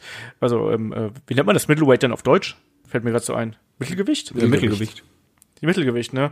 Später dann bei den äh, Pan Am Games in äh, äh, in USA dann natürlich dann auch äh, zwei, äh, Gold gewonnen. Also unglaublich erfolgreich und dann natürlich auch der die äh, ja, dann wirklich auch wahrscheinlich so der, äh, der, der größte Erfolg, wenn man es mal so sieht, war dann auch wirklich die olympische Bronzemedaille in, äh, äh, in, in Beijing, in, äh, in China 2008. Und äh, ja, das ist natürlich dann schon sehr beeindruckend, muss man einfach mal so sagen. Und dann äh, hat sie aber irgendwann gesagt, so, jetzt reicht's. Ich will jetzt was anderes. Die hat dann äh, mit 21 nach der Olympiade gesagt, so, jetzt äh, reicht's mir eigentlich hiermit und äh, ja, hat sich dann so langsam äh, überlegt, wie es wie es dann eben weitergehen sollte, ne? Und hat dann so 2011, also hat er erstmal noch relativ normal gelebt, aber trotzdem immer weiter trainiert und 2010, 2011 dann langsam mit dem MMA Training angefangen und dann natürlich auch ähm, ja, auch mit Leuten wie ähm, äh, mit den Gracies, ne? Also äh, äh Ryron und äh, Renee Gracie in der Gracie Academy unter anderem trainiert, mit BJ Penn. Also das sind alles bekannte Namen, wenn man sich ein bisschen mit äh, mit sowas auskennt. Das sind große Namen. Und danach ging es ja dann eigentlich auch schon los mit dem MMA. Also äh, David, bei 2011 ist er ist er dann zum ersten Mal bei Strikeforce aufgetreten und das ist ja dann auch wirklich dann so die, die Geschichte, ne? Weil Strikeforce hat ja kurze Zeit lang später dicht gemacht und sie war dann auch äh, die letzte Championess quasi da, ehe sie dann eben zur UFC gegangen ist. Und ich glaube, ab da war das dann jemand, den hast du dann auch auf dem Schirm gehabt. Oder warst du, warst du ein Strikeforce-Zuschauer? Hast du das damals gesehen? Nee, das mochte ich nie, weil Strikeforce ist quasi so eine B-Liga immer gewesen, wo die Kämpfe auch deutlich unsauberer waren. Das war dann nicht mein Ding. Bei UFC muss man halt sagen, wir sprechen ja oft mittlerweile in diesem Podcast ist oft erwähnt worden, dieses zum ersten Mal. Und ja. das zieht sich eigentlich auch bei UFC durch, weil man muss sagen, UFC hat es zu der Zeit schon hoch, war medial präsent wie sonst was. Die Bioweights waren sehr hoch und dann gab es aber trotzdem halt die Frauen-Division, Anführungszeichen, die gab es eigentlich kaum, war kaum vorhanden. Und wenn, sag mal, das Publikum war eher machohaft eingestellt und haben das eher belächelt. Und dann kam Wonder Rousey und plötzlich wurde es interessant. Und das war komplett unerwartet und es ging halt so weit, dass man im Grunde genommen für sie einen Titel schaffen musste. Ja, und wir haben es, David, du hast es gerade angesprochen, ne? also quasi für sie wurde nicht nur ein Titel gemacht, sondern bei ihr war es ja dann auch wirklich so, dass sie dann ähm, äh, bei Strikeforce ja quasi von Misha Tate den äh, Bantamweight-Titel gewonnen hat, der Frauen. Und aus dem wurde dann am Ende äh, der, ja, der UFC Bantamweight-Titel. Also der Titel wurde äh, 2012 vakantiert und daraus wurde dann der UFC Women's Bantamweight Championship, den sie dann auch äh, diverse Male verteidigt hat in, in großen Matches und da auch eigentlich in, ich sag mal, in Großteil der Fälle eben dann auch per Armbar. Das war ihre Spezialaktion, äh, wie auch heute noch, deswegen hat man das ja auch übernommen. Aber äh, ja, sie war da eben eine ganz große äh, Vorreiterin. Und David, du wolltest noch auf jeden Fall noch was zu der äh, UFC-Geschichte von äh, äh, Ronda Rousey sagen, weil das ist ja auch sehr interessant. Ja, you, vor allen Dingen Ronda Rousey war halt nicht nur einfach eine Kämpferin, sondern sie stach heraus wie beispielsweise, man könnte sagen, Mike Tyson damals im Boxen. So in etwa war es, wenn Ronda Rousey Match angekündigt wurde. Die Byweights gingen richtig nach oben, sie hat Pay-Per-Views gezählt. Nur ihr einziges, Match war halt wirklich ausschlaggebend für die Byweights. Und die Matches waren halt wirklich auch so, dass sie dominant war. Sie war im, im Ring extrem hart, ging schnell zur Sache und fertigte die Gegner halt wirklich so ab, dass du dachtest, uiuiui, okay, wer soll die denn schlagen? Also ja. diese Kämpfe von ihr, die waren absolut beeindruckend und ja, wirklich vergleichbar mit Mike Tyson. Du hast einfach eingeschaltet und du durftest halt äh, nicht zu spät einschalten, weil sonst hättest du schon verpasst, weil das Match manchmal sehr kurz war und sie war einfach nur beeindruckend. Ja. Ihr, ihr Entschuldigung, also, ihr habt Misha Tate angesprochen. Die ist auf jeden Fall ein viel wichtigerer Name, als man jetzt so ein bisschen ab, abtut, weil sie nicht nur, dass sie den Titelkampf damals, also gegen sie verloren hatte, also das, ähm, den Strikeforce Bantam-Titel noch, ähm, ist auch so eine Art Langzeitrivalin von Ronda Rousey immer gewesen. Die hat mehrmals gegeneinander, sind die mehrmals gegeneinander angetreten. Auch ähm, Rondas längsten Kampf überhaupt bei der UFC war gegen Misha Tate. Und die beiden waren ja auch konkurrierende Trainer bei der einen Ultimate Fighting Fighter Staffel. Also ähm, die beiden hatten Genau. sehr, sehr viele Geschichten. Ultimate Fight äh, 18 war es, glaube ich. Sehr, sehr viele Geschichten miteinander. Ähm, das war so, so wirklich auch so der, der Nemesis von, von ihr, obwohl sie sie immer besiegt hat. Aber äh, das ist auch der einzige Kampf, bei dem sie drei Runden gebraucht hat. Also nicht der, wo sie den Titel gewonnen hat, sondern später. Eine Titelverteidigung gegen, gegen ähm, Misha Tate. Ja. Ähm, das war dann äh, bei UFC äh, 168, glaube ich, war das dann, ne? wo sie dann nochmal aufeinander getroffen sind. Wenn ich das hier so richtig äh, sehe, der, der Kampf, der über drei Runden ging. Ähm, ja, aber David hat schon richtig gesagt, ne? Wenn man sich dann die Buy-Rates eben anschaut, gerade bei den großen Events äh, gegen, also wo dann ihr, ihr Name dann auch schon wirklich im, im Raum stand und wo es länger lief, ähm, wenn dann wirklich die Events teilweise die äh, eine Million Buys knacken, ne, dann ist das schon absolut beeindruckend. Und äh, Ronda hat da eben äh, quasi bei zwei, vier, sechs, acht Pay-per-Views äh, äh, mitge, äh, mit- mitgeheadlined quasi, wahlweise Main Event oder Co-Main Event. Und von den acht waren äh, drei über einer Million und einer kratzte quasi ganz dicht dran mit äh, 900.000. Das war ja dann auch so, dass ähm, sie zweimal relativ äh, in kurzer Abfolge aufeinander äh, gekämpft hat. Also einmal äh, bei UFC 1990 und dann, äh, Quatsch, 190 und äh, dann bei äh, UFC 193. Und äh, das waren beides Events, die knapp an die Million gingen. Also gerade gegen Ende ihrer UFC-Karriere äh, hat sie da wirklich für richtig Money gesorgt. Das muss man einfach so sagen. Ich finde, man unterschätzt das hier in Deutschland immer so ein bisschen, oder? Also man, ich weiß gar nicht, Total. ist das so? Ja, äh, oder? Also, man- MMA ist in Amerika äh, eine Riesensportart und es hat schon einen Grund, warum das selbst in Simpsons äh, thematisiert wurde, weil das extrem viele Leute schauen und einfach das auch eine Veranstaltung ist, da es halt Pay-per-View ist, wo richtig, richtig viel Geld fließt. Und äh, die Pay-per-Views bestehen halt nicht nur aus den Kämpfen, sondern selbst die Vorberichte werden auf YouTube millionenfach geschaut. Die Pressekonferenzen mit Wanda waren auch immer äh, sehr unterhaltsam, weil sie hatte Ja. da schon ein gewisses Charisma und hat halt immer, wie soll man sagen, sie wirkte immer sehr authentisch. Ich denke mal, das ist auch ein Grund, weshalb sie so beliebt war. Nicht nur, weil die im Ring halt richtig hart zur Sache ging, sondern sie hat halt nicht gekünstelt. Sie hat äh, niemanden provoziert, nur der Show wegen, sondern sie hat immer ihr Ding gemacht. Und das hast du halt sehr selten. Wobei sie auch nicht unbedingt nur äh, beliebt war. Ne? Sie war ja schon auch eine Frau, die sehr polarisiert hat, um es einfach mal so auszudrücken. Ne? Sie war ja da schon jemand, die auch mal äh, sehr offen ihre Meinung gesagt hat und dann auch mal, äh, ja, wie soll man sagen, also da waren auch schon mal sehr direkte Ansagen dabei, um es einfach mal so auszudrücken. Ne? Also, Ja, aber immer Shaggy- authentisch. Ja, Das stimmt, das stimmt auf jeden Fall. Aber Shaggy, würdest du, wie würdest, wie würdest du sie da beschreiben, so in der Außenwahrnehmung? Na, ich habe ja das damals noch nicht verfolgt. Ich habe ja alles erst nachgelesen später. Ich habe nur mitbekommen, dass sie ähm, auf jeden Fall auch durch die Talkshows in Amerika getingelt ist. Ein sehr gern gesehener Gast da und schon wirklich ein Star, kann man so sagen. Aber klar, ähm, hat äh, jemand, der erfolgreich im Sport ist, auch Leute, die ihn nicht mögen. Quasi, wenn du als so, so eine taffe Frau bist, dann gibt es immer Leute, vielleicht vor allem, würde ich mal sagen, im männlichen Bereich, die dann sagen, ah, nee, hier, die ist, äh, ist mir doch nicht so recht. Also klar hatte, äh, gab es auch Kritiker, aber tatsächlich war sie einfach sehr beliebt. Sie hatte sehr, sehr viele Fans. Die Kritiker waren immer in der Minderheit. Ich sag's mal so rum, äh, das Schlimmste, was da ja passieren kann, ist, wenn keiner über dich redet. Ob jemand gut über dich redet oder schlecht über dich redet, ist erstmal zweitrangig. Aber Wanda war halt jemand, über den hat man gesprochen. Und sie war immer präsent und war immer Thema. Ja, also, also da bin ich äh, absolut bei dir. Also das war in den USA war äh, oder ist Ronda Rousey bis heute ja natürlich ein, ein riesiger Name und ist immer jemand, der auch für, für, eine, für eine Headline gut ist. Also sie hat sich ja dann auch zum Beispiel äh, Verbalduelle mit einem Floyd Mayweather äh, geliefert und solche Geschichten äh, im Vorfeld von Preisverleihungen und äh, hat dann auch teilweise darauf angespielt, so nach dem Motto, ja, äh, ne, äh, auf die ganzen Geschichten damit mit Floyd Mayweather ist ja mal wegen äh, häuslicher Gewalt und so angeklagt worden und solche Geschichten. Also da hat sie dann darauf angespielt und die ist da zu keinem, ja, soll man sagen, zu keinen Kommentar verlegen und äh, steht da auch wirklich ihre Frau und das ist äh, was Gutes und ich glaube, das hat ihr auch geholfen, äh, da auch in der Medienwelt quasi so zu bestehen und auch da so her hervorzustechen, weil wie wir schon gesagt haben, ne, und gerade in den USA ist es ja so, wenn du einer von vielen bist, ist es äh, langweilig, sondern du musst da in irgendeiner Art und Weise auch schaffen, dich zu promoten und dich selbst darzustellen. Und das konnte sie, ähm, weil sie dann auch einfach ich glaube, sie hat nie gesagt, sie, sie, hat mal gesagt, sowas in der Richtung wie, äh, dass sie nicht beleidigend wäre, sie wäre nur direkt. So. Manchmal ist die Grenze da ja auch ein bisschen fließend, aber das ist ja egal. Aber das stimmt auch. Also ich, ich finde, das, das merkst du halt. Du merkst, ob jemand einfach selbstbewusst ist oder ob jemand halt die ganze Zeit nur provozieren will oder sonst was. Vor allen Dingen bei ihr war noch, das muss man bedenken, wenn sie mal ein bisschen größere Klappe hatte, hat sie anschließend auch das bestätigt.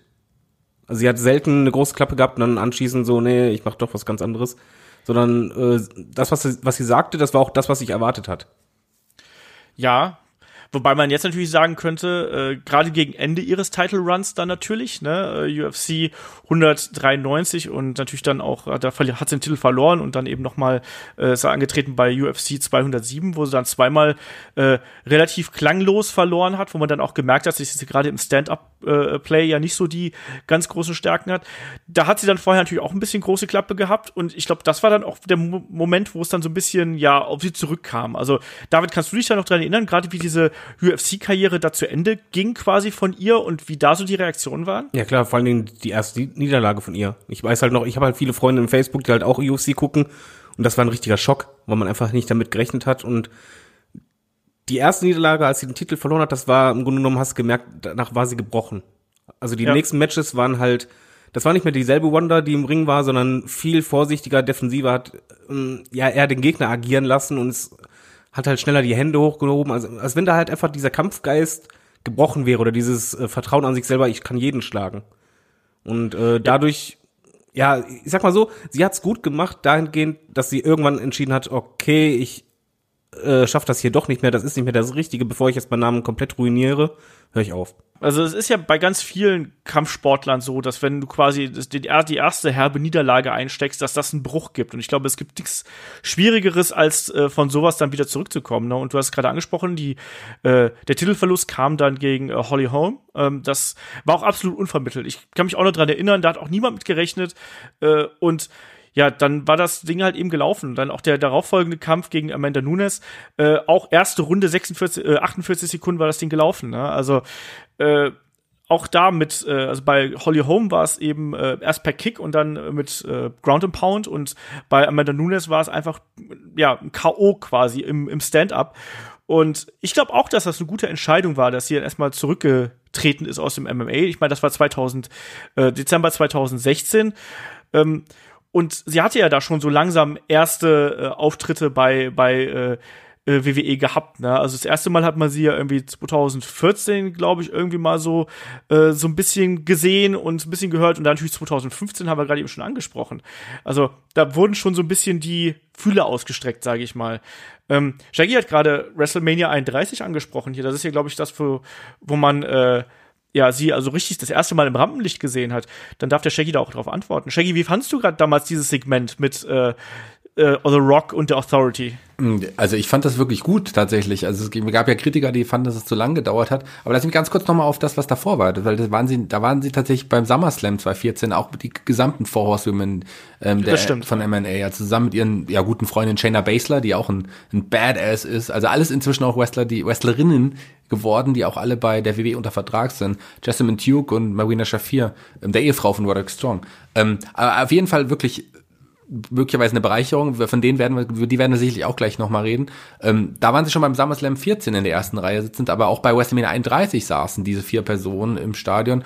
Und als es dann zum Segment kam mit The Rock und Stephanie McMahon und Triple H, hat ein The Rock dann, ähm, ja, Ronda Rousey in den Ring geholt und hat gesagt, so, jetzt sind wir auch hier, äh, Mann und Frau warum legen wir uns jetzt nicht hier miteinander an? Und das sorgte damals für riesige Reaktionen, auch äh, Medienreaktionen, auch das war wirklich ein großer Moment. Ich kannte ähm, Ronda Rousey zum Zeitpunkt gar nicht wirklich nur den Namen und so und, und ich wusste, welche Bedeutung sie in Amerika hatte, aber selbst ich war total geflasht, als ich das damals gesehen hatte. Ja, und vor allem natürlich auch dieser Moment, als dann äh, Triple H quasi auf Ronda da äh, ja zugetaumelt ist und sie nimmt ihn dann und wirft ihn einfach mal mit diesem Judo-Griff da quasi über die Schulter. Äh, das war schon, das war schon geil. Und auch dieser Augenblick, dann, dann ist ja Stephanie dazwischen gegangen, wollte sie schlagen und, und äh, Ronda schnappt halt dann ihren Arm fest und, und kündigt so ein bisschen den Armbar an, äh, ehe sie sie aus dem Ring wirft. Also, David, wie fandst du das damals? Ich fand das auch cool, weil ich kannte Ronda und ich fand diesen Moment stimmig. Es war sowas gehört auch für mich zu WrestleMania, oder nicht? Äh, Ich bin ausgeflippt. ja, wenn du halt großer UFC-Fan bist, dann siehst du einfach, wie Wonder Rousey über die Barrikade drüber geht, über die Absperrung. Das war wow. Und vor allen Dingen, was ich bei dem Moment noch im Hinterkopf habe, als die vier im Ring standen, hast du halt nicht das Gefühl gehabt, da steht jetzt irgendwie, irgendwie ein Star, der unsicher ist oder so, sondern die sind gleichwertig. Und ich glaube, in dem Moment, auch mit dem Medienecho, was halt gigantisch war anschließend, ich glaube, die WWE hat dort erst richtig realisiert, wie viel Geld da drin steckt eigentlich in der Person. Weil Ja. die Reaktion, das war noch eine Zeit vor der äh, Revolution von den Frauen richtig und, und Co. Das, das war einfach, eine Frau steht im Ring und das ganze Stadion tobt. Und nicht nur Ja. das, sondern halt auch ernsthafte Medien haben darüber äh, berichtet. Nicht nur Wrestling-Medien, sondern das war über, überall zu lesen. Und das ist etwas, was halt, ja, ich, äh, an Vince Stelle habe ich, glaube ich, in dem Moment, dann hätte ich äh, Dollarzeichen im Augen gehabt. Äh, Das hat er garantiert auch gehabt und vor allen Dingen dann hat ja Ronda auch nach dem Event ja auch noch mal getwittert, so we're just getting started. So also viel eindeutiger äh, geht's ja dann gar nicht und es war ja dann auch ein relativ geradliniger Weg, den sie dann auch irgendwie genommen hat. Also ich meine, es hat natürlich dann noch ein bisschen gedauert, weil sie ja dann noch ihre äh, MMA-Karriere so ein bisschen fortgesetzt hat und natürlich auch Filmprojekte gehabt hat. Aber äh, dann 2017 war sie ja dann bei den äh, Mae Young Classic, beim ersten Mae Young Classic dabei, hat ja dann äh, ihre Horsewomen-Kollegin äh, Shayna Baszler unterstützt. Und da gab es auch das erste Aufeinandertreffen quasi mit den anderen Four Horsewomen, nämlich den Four Horsewomen von WWE. Also Charlotte Flair, Becky Lynch, Bailey und äh, ja, Sasha Banks wäre auch noch dabei gewesen, aber da wurde das ja auch schon angeteasert und ich glaube, da müssen wir auch mal ganz kurz drüber sprechen, warum das so ein großes Ding ist. Shaggy hat das gerade schon so hier in den Raum geworfen. Dann darf er es auch erklären. Shaggy, warum ist das ein großes Ding? Naja, das sind ähm, für Horsewomen, also die tatsächlich äh, zu Ultimate Fighting, äh, Ultimate Fighter Zeiten, Zeiten sind die ja auch schon unter dem Beinamen, Nickname irgendwie auch äh, bekannt gewesen. Das war, man wusste, die sind vier sind Freunde, Freundinnen und ähm, die haben nicht nur den Namen Rowdy, Wonder Rousey den Namen aus dem Wrestling angelehnt, sondern Rowdy ist ja, Wonder Rousey war ja wirklich ein großer Wrestling-Fan und war auch ein großer Fan des, des klassischen Wrestlings und demzufolge auch äh, der Four Horsemen mit der wahrscheinlich besten Gruppierung, die es überhaupt gab. Und da dies auch vier Mädels waren, war es naheliegend, dass die vier Damen ähm, sich auch den Namen gegeben haben, Four Horsewomen. Nur hatte es damals eine Charlotte auch, die fand, da gab es schon so ein paar ähm, ja, Sticheleien in den Social Media Kanälen zwischen den Four Horsewomen und man hat aber nie gedacht, dass es wirklich irgendwann mal zum Aufeinandertreffen kommen könnte. Und das ist ja dann tatsächlich passiert. Es gab das erste Face-Off 2017 und auf so einen richtigen, ähm, auf ein richtiges Match warten wir tatsächlich noch, noch, noch alle noch. Und ich glaube, das könnte echt was ganz, ganz Großes werden. Vielleicht nicht unbedingt wrestlerisch im Ring, aber definitiv wird es eine, eine große Geschichte, was so ein großes Medienecho hinter sich herziehen würde. Ich glaube, dass man damit einfach nur wartet, bis auch wirklich alle Horsewomen eine anständige Wrestling-Ausbildung haben, oder? Weil du hast ja ge gesagt, also jetzt sind ja auch die ehemaligen Kampfsportlerinnen sind jetzt ja auch einfach alle so weit, dass sie äh, ja diese diese Rolle im Wrestling einnehmen. Ja, wenn man noch ordentlich wartet, dann wird es so sein. Dann wird uns vielleicht auch was wirklich mehr wrestlerisch, was Gutes äh, im Ring bevorstehen. Also das wäre richtig toll. Man hat es ja schon immer gerüchtet, dass es schon bei der letzten Survivor Series möglicherweise so weit sein könnte. Dieses Jahr bei der Survivor Series. Aber es ist zum Glück noch nicht so weit gewesen. Also warten wir noch mal ein bisschen ab. Ähm, wir haben ja noch eine Zeit und dann vielleicht sind alle im Ring gar nicht so schlecht. Vielleicht zeigen alle ihr Talent. Shayna Baszler wusste am Anfang ja auch noch nicht so richtig zu überzeugen. Und inzwischen sind zumindest Olaf und ich große Fans auch von Shayna Baszler, kann man so sagen. Und ähm, vielleicht sind Marina und Jasmine ja auch wirklich äh, talentierte Wrestlerinnen. Gut aussehende Frauen sind sie auf jeden Fall. Was ja total wichtig ist. Finde ich. für Kämpferinnen. ja, mein, ganz unwichtig ist es nicht dahingehend, dass man auch sagen muss, eine Wonder Rousey ist halt ein Tier im Ring, aber die sieht halt jetzt nicht aus wie ein Monster oder so, sondern einfach mm, wie eine normale Frau. Ich glaube schon, dass Ja. das nicht so unwichtig ist. Einfach wegen Identifikation auch für äh, Jüngere. Ja, das stimmt schon. Das stimmt schon. Aber ja, ich weiß nicht. Ja, ich sag jetzt einfach mal ja und lass es einfach mal so im Raume stehen. Jeder darf sich da seine eigenen Gedanken zu machen. Ähm, ja, die, die Wrestling-Karriere von Ronda Rousey ist ja trotzdem jetzt eigentlich, äh, ja, wie soll man sagen, relativ kurz und knackig. Ne? Und die haben wir ja auch eigentlich in den letzten Monaten ziemlich gut beleuchtet. Also wenn man sich mal so sieht. Äh, wir haben auch drüber gesprochen, von wem sie trainiert worden ist. Ne? Sie hat unter anderem mit Kurt Angle trainiert. Sie hat natürlich mit Natalia äh, Neidhart, mit Nettie irgendwie trainiert. Äh, Im Performance Center logischerweise. Auch Goldust war mit dran beteiligt, Brian Kendrick auch. Also äh, sie hat natürlich da den Vorteil, dass sie wirklich auch einfach mal mit den besten Trainern irgendwie da äh, äh, ja agieren kann und von sich von denen Informationen holen kann. Das ist natürlich auch schon ein Vorteil. Und sie bringt natürlich auch einfach äh, ja ein, ein Wissen mit äh, über andere Kampfsportarten. Sie weiß, wie man fällt, äh, sie weiß, wie man sich bewegt, sie weiß auch, wie man richtig kämpft. Ich habe ja selbst mal mit äh, Timothy Thatcher drüber gesprochen, der, hat, der, der mir auch bestätigt hat, so nach dem Motto, ja, also wenn du einen Kampf darstellen möchtest, wie im Wrestling, ist es eigentlich das Klügste, was du machen kannst, eine Kampfsportart zu erlernen, weil nur dann kannst du das, was da passiert, auch wirklich ja, darstellen und, und simulieren quasi, ne, ohne dass du jemanden verletzt. Also, da möchte ich aber gerne was einwerfen. Ich muss zum ersten Mal heute. Du willst nicht, du, du, du willst nicht äh, Timothy Thatcher widersprechen, oder? Das möchte ich nicht. Ich möchte nur etwas erweitern. Okay. Und zwar äh, damals kurz vor ihrem Debüt. Wir hatten ja schon öfters mal im Podcast das ange äh, angesprochen. Ein paar von uns waren skeptisch. Ich gehörte ja zur Fraktion, die halt nicht skeptisch ist. Und zwar aus einem einfachen Grund. Du sagst es ja schon richtig. Sie hat ja schon den Hintergrund. Und viele, die, glaube ich, diesen Hintergrund gehabt hätten, hätten sich darauf ausgeruht. Bei ihr war es aber genau andersherum. Sie ging halt nicht nur hin und hat gesagt, alles klar, ich bin es hier Teil, möchte halt ganz gut abliefern, sondern sie hat vor ihrem Debüt trainiert wie die Irre. Und das hast du halt mitbekommen, du hast Videos gesehen und Co. Sie hat das wirklich ernst genommen. Ich glaube, das ist auch extrem wichtig für die Division gewesen, beziehungsweise für die anderen Wrestlerinnen, dass die halt sehen, okay, die sieht sich jetzt nicht als was Besseres, nur weil die halt den größten Namen hat, sondern die will wirklich eine von uns sein. Und das finde Ja. ich, ist für mich persönlich das absolut bemerken, bemerkenswerteste an der Verpflichtung von, von Ronda Rousey, dass sie halt wirklich Teil des Rosters ist und sich für mich halt nicht anfühlt wie ein Superstar, der mit denen nichts zu tun haben möchte. Ja, das stimmt. Sie wirkt halt nicht wie ein Promi oder sonst irgendwas. Du hast gerade schon so ein paar Mal dieses Wort in den Mund genommen. Äh, da ist ja halt ganz weit weg, weg von, ähm, sondern ist halt wirklich jemand, wo man sagt, ja, die will sich hier den Arsch aufreißen und das tut sie auch. Und der hat ja auch gesagt, so, das ist jetzt ihr Leben. Das hat sie ja wirklich auch wortwörtlich so gesagt. Und äh, ich nehme ihr das auch ab. Klar hat das am Anfang alles so ein bisschen gedauert, bis sie dann noch ihre anderen Verpflichtungen irgendwie hinter sich gebracht hat. Und klar wird sie auch jemand sein, die dann äh, hin und wieder mal, mal äh, raus sein wird, einfach weil sie wahrscheinlich auch noch irgendwelche Filme dreht und so, solche Geschichten. Ähm, aber das war schon eine Sensation. Wir haben es ja dieses Jahr quasi, ja, das, das, äh, ja, die Geburt der Ronda Rousey bei WWE haben wir ja miterlebt, ne? Erstmal beim Rumble, wo sie dann äh, Raw Champion Alexa Bliss, äh, SmackDown Champion Charlotte Flair und natürlich Asuka, also den Rumble-Sieger, die Rumble-Siegerin, äh, äh, konfrontiert hat und dann schon mal klar gemacht hat, so, okay, hier geht's lang. WrestleMania 34, ich glaube, über den Kampf haben wir auch schon so oft gesprochen. Und ich weiß, dass Shaggy den, und ich glaube, wir alle lieben den Kampf, also zwischen äh, Triple H und Stephanie auf der einen Seite und Ronda und Kurt Angle auf der anderen Seite. Und was haben wir da vorher alle geunkt, so? Was, was kann das geben? Wird das was? Und so weiter und so Moment, fort. nicht alle. Ja, du natürlich nicht. Ja, David. ich möchte gerne darauf hinweisen. Jetzt klopfe ich mir selber auf die Schulter, weil ich habe vorher gesagt, die wird abliefern. Und das hat sie.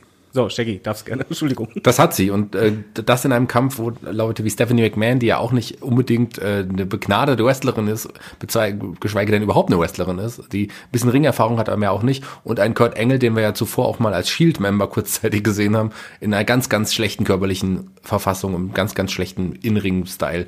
Ähm, aber der Kampf war definitiv für mich der Kampf des Wochenendes. Ich mag aber noch mal ganz kurz zurückgreifen. Ähm, weil ihr mich, weil ich konnte eben bin eben nicht zu Wort gekommen.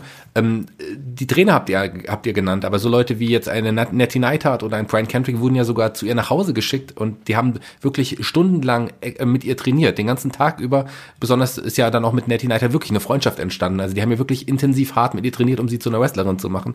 Man hat auch sehr viel investiert und äh, das hat sich, glaube ich, gelohnt. Und das Debüt beim Royal Rumble war auch für mich eines der großartigsten Debüts im, im Wrestling überhaupt. Also klar, viele fanden, haben das kritisiert, weil sie vielleicht das Momentum von Asuka Sieg weggenommen hat. Aber ich fand es eigentlich richtig gut. Und das Publikum, ich meine, das war ja auch der Grund, warum dann der Damen Royal Rumble Main Event stand. Das Publikum ist halt wirklich abgegangen, wie verrückt. Also das war eine Hammerreaktion und auch ähm, die Presse war danach einfach hellauf begeistert und es war ein, ein großartiger Moment, Ronda Rousey debütieren zu lassen. Man hat es dann bei WrestleMania ja 34 gesehen, drei Jahre nach ihrem damals äh, ja kurzen Stop im Ring hat sie jetzt wirklich eine Hammer-Performance abgeliefert. Klar war der Kampf durchchoreografiert, aber das war wirklich, das war Wrestling so, wie ich es mag. Vor allen Ja. Dingen so muss es choreografieren erstmal auch durchziehen. Also man hört ja eh, dass Wanda ihre Matches vorher komplett durchspielt.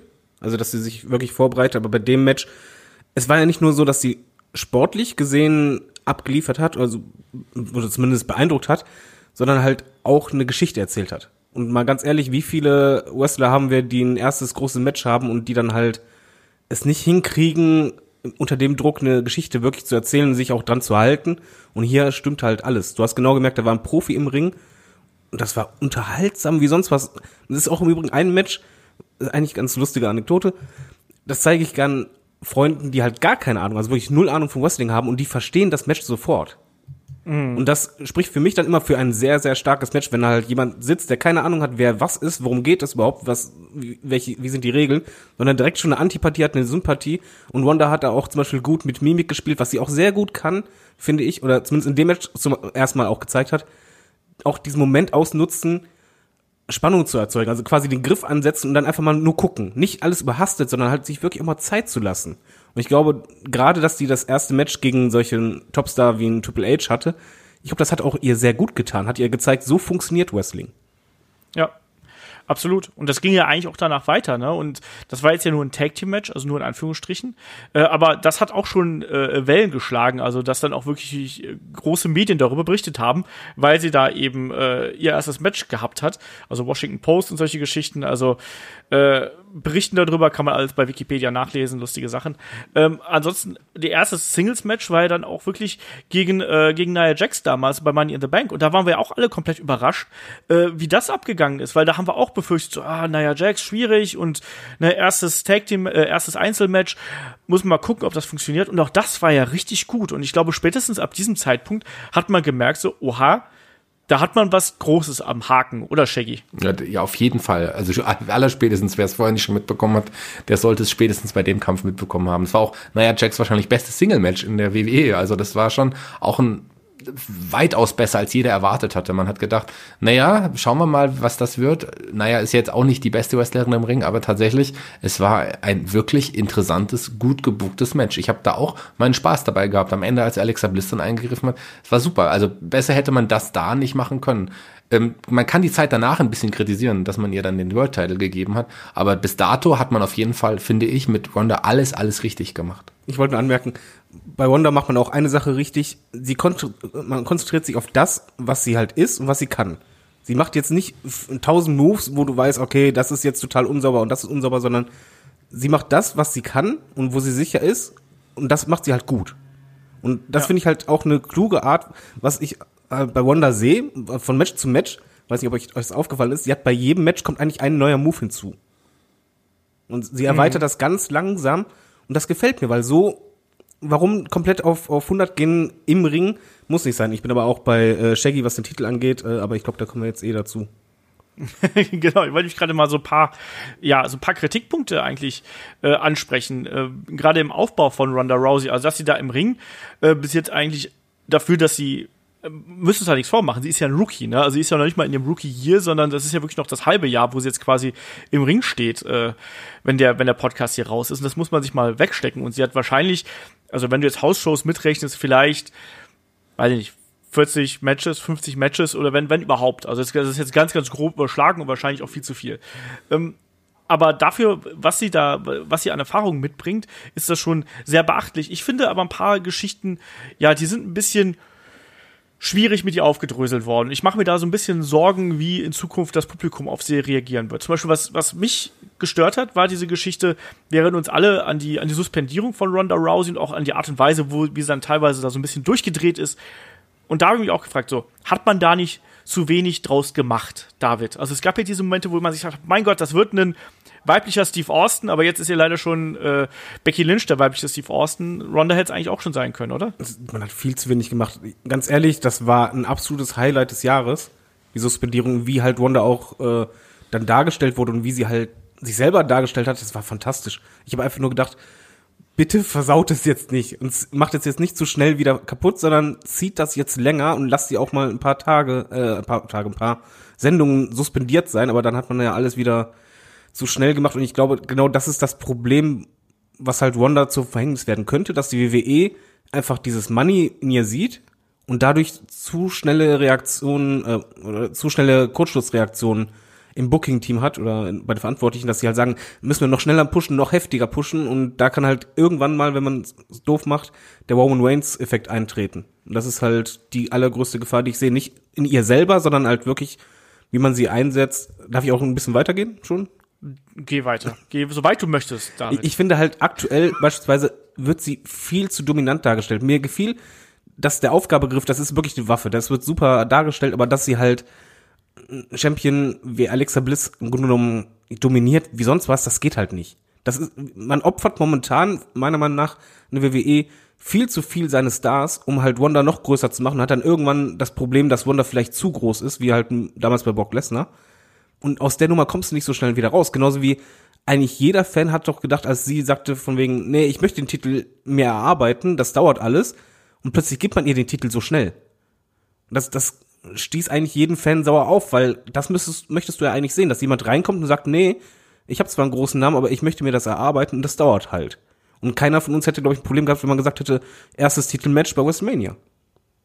Ja, das garantiert nicht. Äh, Shaggy, siehst du das genauso? Also du bist ja sonst immer der, der ein bisschen moderater ist. Findest du nicht auch, dass ich, äh, weiß ich, Ronda Rousey erstmal eine lange Fehde mit Alicia Fox hätte liefern müssen und sich da Das bitte nicht, nee. Äh, es, wobei es gab ja ein Match gegen Alicia Fox, aber das äh, war, glaube ich, Rondas schlechtestes Match. Wahrscheinlich. ähm, ja, man hat ihr den Titel zu früh gegeben. Auf der einen Seite stimmt das, auf der anderen Seite ist sie natürlich also die WWE macht nicht aus ihren größeren Star als die anderen Frauen sind, sondern sie ist ein größerer Star als wahrscheinlich alle Frauen im Roster, vielleicht als alle Wrestler im, im Roster generell zusammen, muss man so sagen, ist sie halt aber von, von der Außenwahrnehmung.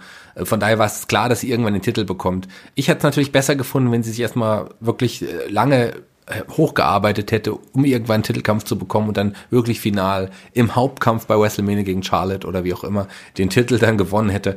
Ähm, jetzt hat man ihr den schon gegeben, aber ich finde es gar nicht so schlimm, weil ich finde nicht, dass sie, klar hat man, man muss eine Alexa auch, äh, Alexa hat sich im anderen Kampf ja dann noch länger gehalten, aber man musste Alexa auch leider eine klare Niederlage irgendwie geben, so wie die Geschichte erzählt wurde. Da hätte so ein, so ein, so ein Kopf-an-Kopf-Rennen, wo beide gleichwertig dargestellt worden wären, das hätte eigentlich bei der Geschichte auch überhaupt keinen Sinn gemacht. Klar hat es Alexa vielleicht ein bisschen geschadet, ähm, aber man hat, hätte es auch schwer anders erzählen können, finde ich. Und trotz allem finde ich, dass man Wanda einfach wirklich zu früh den Titel gegeben hatte. Aber egal, jetzt hat sie ihn und man macht das Beste wahrscheinlich daraus. Wobei aktuell ähm, Evolution steht ja jetzt direkt vor der Tür und wir wissen ja, wer die Gegnerin von Ronda Rousey ist. Da weiß ich nicht, ob man da das Beste aus der Situation gemacht hat. Aber ich, ich finde halt, was man hier verschenkt hat bei Wanda, du sagst halt, man hätte halt nicht gleich auf darstellen können. Ich finde schon, und zwar hätte man einfach den Aspekt, den jeder von uns weiß, Wanda ist ein Wookie, ausnutzen sollen und ausnutzen können. Dann hätte mir das auch super gefallen. Ich habe eigentlich auch gedacht, sie wird halt so eingesetzt, dass man sie mal die großen Matches auch erstmal verlieren lässt, nicht weil sie schlechter ist, sondern einfach weil die anderen halt mehr Erfahrung haben nach dem Motto, hier, das ist nicht UFC, sondern WWE. Hier läuft das ein bisschen anders und ich weiß, wie der Braten läuft, du noch nicht. wie der Braten äh, läuft? Braten, Entschuldigung. Der läuft nicht ja, mehr. Der, Braten, der Hase läuft. Der Braten, Braten läuft auch bei mir mehr. immer.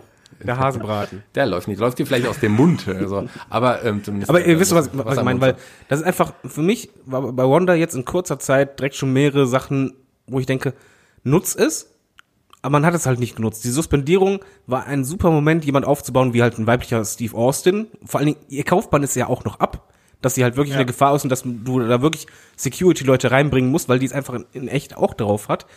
Es war authentisch und dann lässt man das so schnell fallen. Dann steckst du sie halt gegen jemanden, der eigentlich dafür bekannt ist, dass Alexa hat ja nicht die, äh, den Titel immer gewonnen, weil sie die beste Wrestlerin war, sondern immer, weil die clever war. Und ausgerechnet gegen Wanda schafft die das nicht, diese Cleverness einzusetzen, sondern wird halt dominiert, wie sonst was, im zweiten Match dann nicht ganz so krass, aber selbst da. Das hat mir halt einfach nicht gefallen, warum man das nicht ausnutzt. Und ich habe halt wirklich das Gefühl, dass man zu schnell die Kuh melken möchte. Ja, da, da, hm. da hast du auch recht. Also auf jeden Fall will ich dir ja gar nicht widersprechen. Ich sehe den Aspekt ja genauso wie du. Auf der anderen Seite ist es vielleicht jetzt auch spannend, wenn Wanda ist ja noch nicht gepinnt worden, wenn sie tatsächlich irgendwann mal ihre Niederlage einstecken wird, könnte man den dann Gegner dann auch dadurch auch richtig pushen. Also schauen wir mal, warten wir ab, wie es weitergeht. Aber auf jeden Fall ähm, hat man nicht alles richtig gemacht, aber man hat es auch nicht so falsch gemacht, dass es sie jetzt schon verbockt wäre oder verbuckt wäre. Nö. Nee, das natürlich nicht. Dafür ist Ronda ja auch viel zu äh, kurz noch dabei. Aber ich sehe da eben auch die Gefahr, auch äh, was ja zum Beispiel auch Ulrich immer äh, kritisiert, ist ja Rondas Entrance, also dieses äh, breite Grinsen und dass sie da oh, wirklich ja. so als als super Babyface in den Ring kommt. Ich mag, ich, ich muss sagen, ich mag eben diese, diese Mischung, die sie dann immer hat. Also es gibt ja dann irgendwann diesen Punkt im Match, wo sie dann quasi umswitcht und wo sie dann ihr, ihr Killerface aufsetzt. Und da ist sie eben richtig cool. Aber ich hätte das auch gerne mal ein bisschen langfristiger. Ich weiß nicht, ob das dann den Effekt verlieren würde, aber ich finde diesen Augenblick, wenn sie dann sagt, so, okay, jetzt Mädel bis hierhin und nicht weiter. Und jetzt leg ich hier richtig los. Dieser Moment ist natürlich gut, aber trotzdem beim Entrance, das ist so wie mit Finn Bella und dem Demon, weißt du? So, David, du hast es, glaube ich, gerade auch so, oh ja, gerufen aus äh, tiefster Seele. Ja, mich stört das total. Einfach aus dem Grunde, bei der WWE ist es ja halt nun mal so, wenn du Face bist, musst du immer grinsen beim Entrance. Muss man darauf achten, ist wirklich so. Jeder Face muss grinsen. Bei ihr ist es halt wirklich so, es gibt Fäden gegen Alexa Bliss, da möchte ich nicht, dass du grinsend zum Ring kommst, wenn du eigentlich voll den Hals auf, den, auf diejenige hast. Sie muss auch nicht diesen Killerblick haben, wenn sie rauskommt, aber einfach, dass du bei UFC kam sie halt konzentriert raus. Ich glaube, das würde ihr auch ganz gut tun. Ich mag im Übrigen auch diesen Moment, äh, den du genannt hast, wenn die im Ring diesen Killerblick aufsetzt, weil das halt wirklich ein Killerblick ist und du als Zuschauer nur denkst, oh oh, nicht gut und dass ihr auch abkaufst. Aber ja, es, es sind halt diese Kleinigkeiten, wo ich einfach denke, da ein bisschen anders, das würde vielleicht noch besser funktionieren. Ich bin auch kein Mega-Fan von, von der Musik, muss ich zugeben, oder dass sie halt die übergroße äh, Jacke anhat.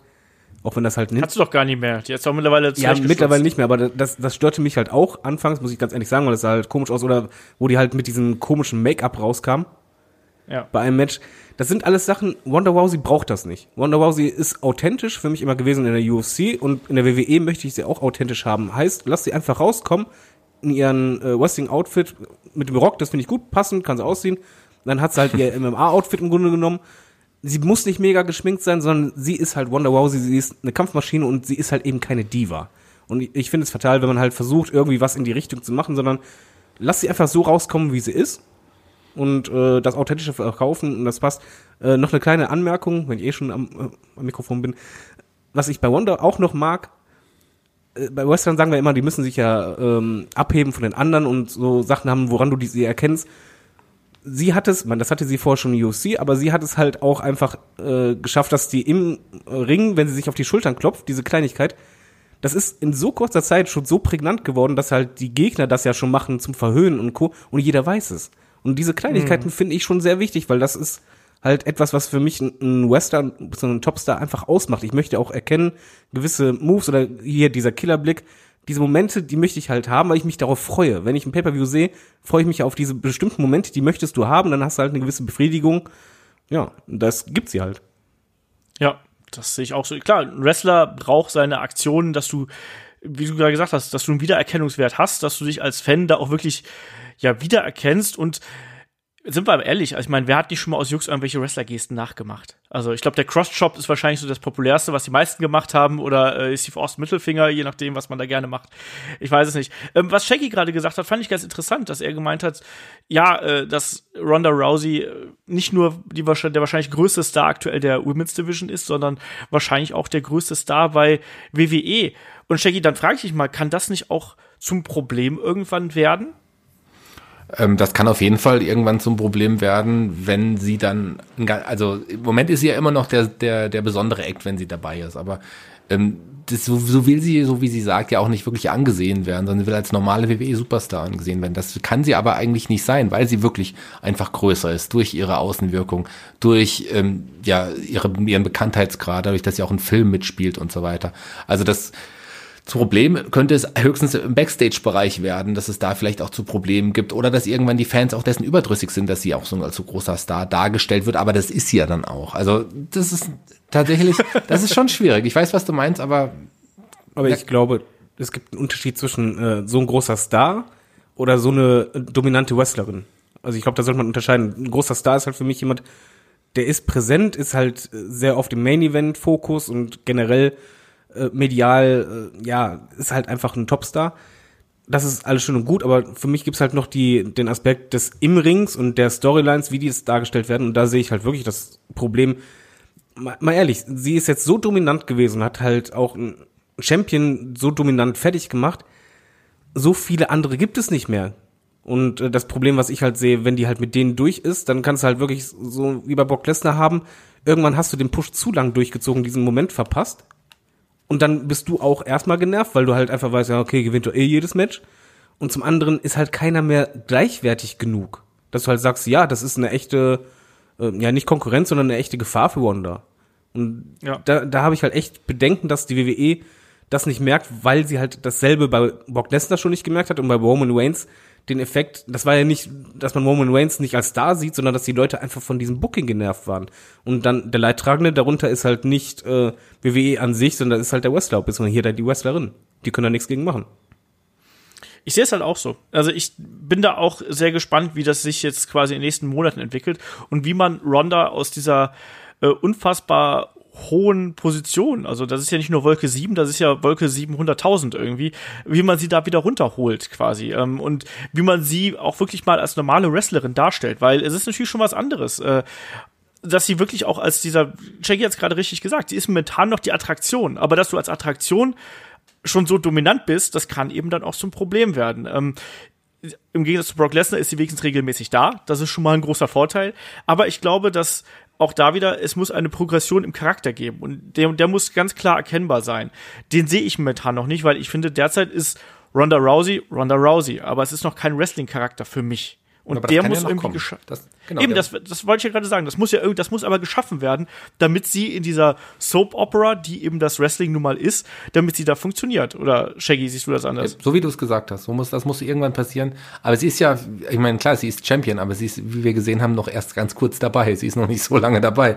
Von daher kann das auf jeden Fall noch kommen. Ähm, ich meine, man hat ja Geschichten mit ihr und an denen wird sie sich vielleicht auch ein bisschen verändern. Ihr Charakter wird weiter geschliffen. Kann sein, dass da auf jeden Fall noch was passiert. Sie kann auf jeden Fall nicht immer der Charakter gleich bleiben. Das ist auf jeden Fall eine ganz wichtige Sache. Aber was ich noch, eigentlich noch sagen wollte ist, ich wollte noch mal ein paar Sachen, äh, euch ein paar, bei ein paar Sachen widersprechen.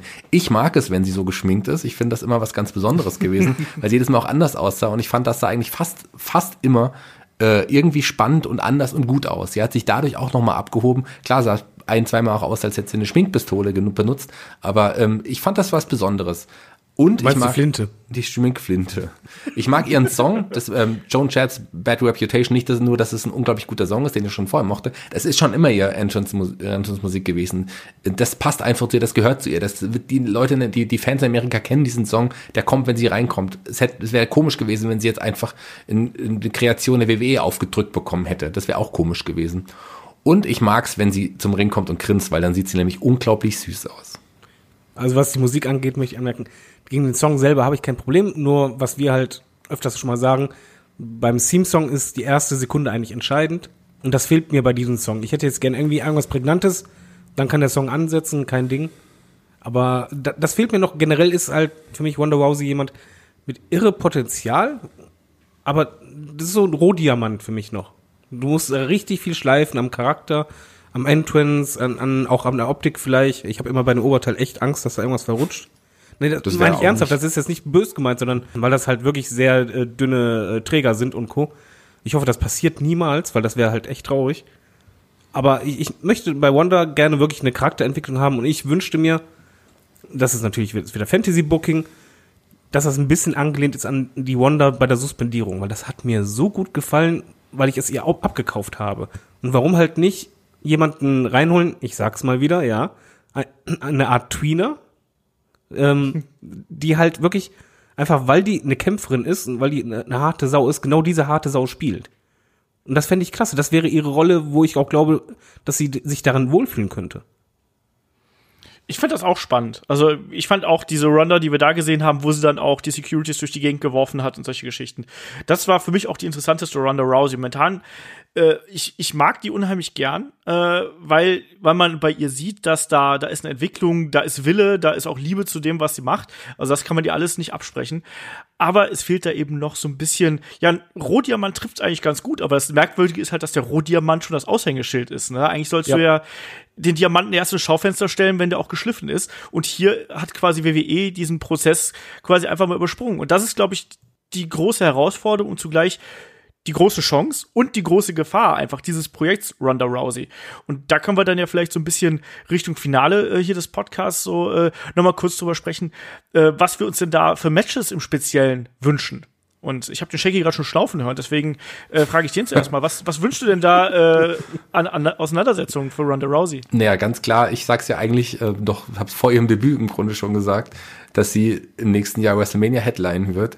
Ähm, gegen, gegen Charlotte, das war immer mein Gedanke, nur aktuell ist natürlich Becky Lynch äh, ja der heißeste Shit, der bei der WWE rumläuft, wenn man so will. Das ist für mich der interessanteste Charakter überhaupt in der WWE ansonsten Becky Lynch. Die macht das richtig gut und die zeigt auch, dass sie ein Star ist. Und möglicherweise, ja, wird sie irgendwann ja noch ähm, Charlotte überholen und ähm, weiß nicht, wenn sie es nicht schon gemacht hat. Und die WWE wird dann sagen, oh, warum nicht? Warum nicht Becky Lynch? Aber ich glaube, dass Ronda Rousey den Main Event bei WrestleMania nächstes Jahr bestreitet, das steht für mich außer Frage. Das sagst du so oft. Eigentlich müssen wir mal drum wetten. Lass uns wetten. Also, Komm, wir wetten Wir um können 1000 gerne Euro. wetten, ich bin auf. Shaggys Seite. 1000 Euro. Ja, aber du musst es machen, weil d- das Feuer ist so Eigentlich, heiß, weil ja. die Gefahr ist auch groß, dass sagen wir, wenn das Booking jetzt so durchzieht, du weißt ja nicht, wie die Publikumsreaktionen jetzt in einem Jahr sind. Also das musst du eigentlich jetzt auch machen. Ja. Äh, darf ich mal noch einen Namen hier in die Runde werfen? Was ist mit Asuka eigentlich? Also, Die gibt's Das noch. fragt, sich, das fragt sich jeder, was mit Asuka ist. Das fragt sie sich selber auch. ja, aber äh, ist das für euch ein Dream Match oder ist es einfach, ist Asuka schon verbrannt jetzt, David? Ja, verbrannte Erde würde ich jetzt nicht sagen, aber das ist schon.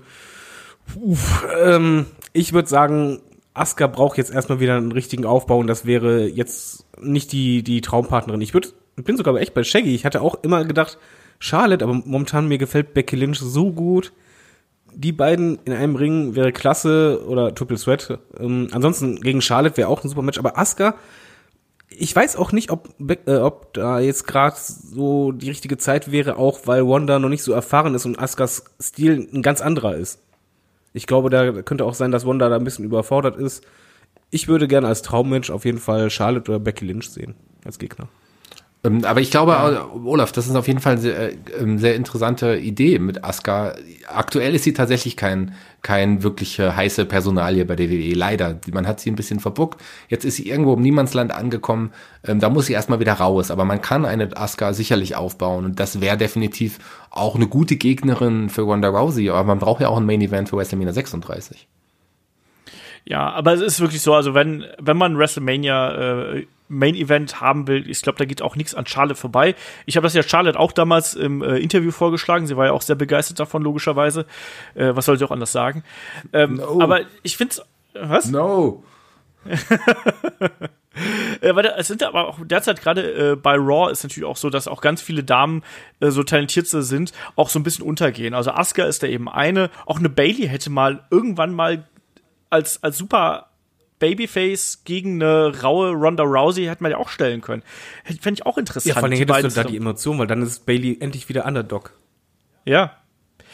Fand ich auch interessant, ne? Also da, da, sind, da sind viele Möglichkeiten da, aber gerade bei Raw, tatsächlich fände ich es derzeit spannender, sie zu SmackDown zu draften, also ohne Titel dann natürlich, einfach weil ich habe das Gefühl habe, dass man da äh, ein bisschen mehr ja, schon seit, seit längerem, eigentlich seit dem letzten äh, Shake-Up ja, einfach so ein bisschen mehr, ja, Liebe fürs Detail und Liebe für die Geschichten hat, während bei Raw denkt man, glaube ich, einfach so, so, komm, wir schmeißen dem Menschen jetzt den, den Gürtel hinterher und dann, dann läuft das schon so ungefähr. Weißt du, also, was mein Traum-Fantasy-Booking wäre?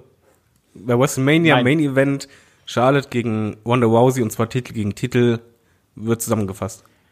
Das wäre richtig groß. Ja, und ich Ja. fände es halt schön. Ich fände, das würde der Division gut tun. Aber das ist ja äh, tatsächlich realistisch, dass man die beiden gegeneinander stellt. Das ist ja dann schon eigentlich kein Fantasy-Booking mehr. Fantasy-Booking wäre, wenn du jetzt sagst, Eight-Man-Ladder-Match zwischen, Fire-Ladder-Match zwischen Seth Rollins, Finn Balor und so weiter. Diese Leute. Nee, nee, es geht ja um, um So. äh, dass halt die, die Titel zusammengeführt werden in diesem Match. Also, Es äh, danach quasi nur eine äh, Championess gibt. naja, schauen wir mal, wie größer das Roster, das wird ja auch immer größer, wird. Vielleicht macht es irgendwann auch wirklich Sinn, dass man die beiden Titel hat. Im Moment ist das Roster jeweils zwar größer denn je, was die Damen angeht, aber trotzdem immer noch nicht groß genug. Und man wird ja jetzt in naher Zukunft, ich meine, es wird immer gerüchtet, aber ich bin mir ziemlich sicher, dass man bei Evolution, was uns ja vor der Tür steht, ähm, viele, einige hören das ja, nachdem es schon passiert ist, da könnt ihr ja mal äh, sagen, ob das wirklich passiert ist, dass man dann die Damen Tag Team Gürtel einführt, zumindest bekannt gibt, dass es die Damen Tag Team Gürtel gibt. Und wenn es dann Tag Team Gürtel für Damen gibt, reicht es vielleicht wirklich aus, wenn man auch nur einen Singles Gürtel hat bei WrestleMania dann, wer weiß. Ja, fände ich auch spannend. Ich habe auch, äh, genau an das habe ich auch schon mal gedacht, dass man äh, die da zusammenlegt. Man weiß auch nicht genau, ob der äh, Roster-Split jetzt noch Ewigkeiten geht. Äh, wird, man, wird man sehen. Aber das fände ich auch eine, eine interessante Auseinandersetzung. Aber ich glaube, äh, egal wie, es gibt auch mit, mit Ronda Rousey äh, genug Möglichkeiten, wie man sie da einsetzen kann. Und Char gegen Charlotte das kann schon richtig gut werden, genauso auch wie ein Triple Threat mit äh, Becky oder dann auch nur gegen Becky oder sonst was. Oder wir kriegen doch die äh, Four Horsewomen alle gegeneinander, ne? Also irgendwie vier gegen vier oder sonst irgendwas. Das fände ich auch spannend. Also Aber wenn wir eh bei, bei Zukunft sind, äh, möchte ich zumindest mal in den Raum werfen. Ich glaube, dass Wanda in so zwei, drei Jahren auch eine richtig, richtig gute Wrestlerin wird.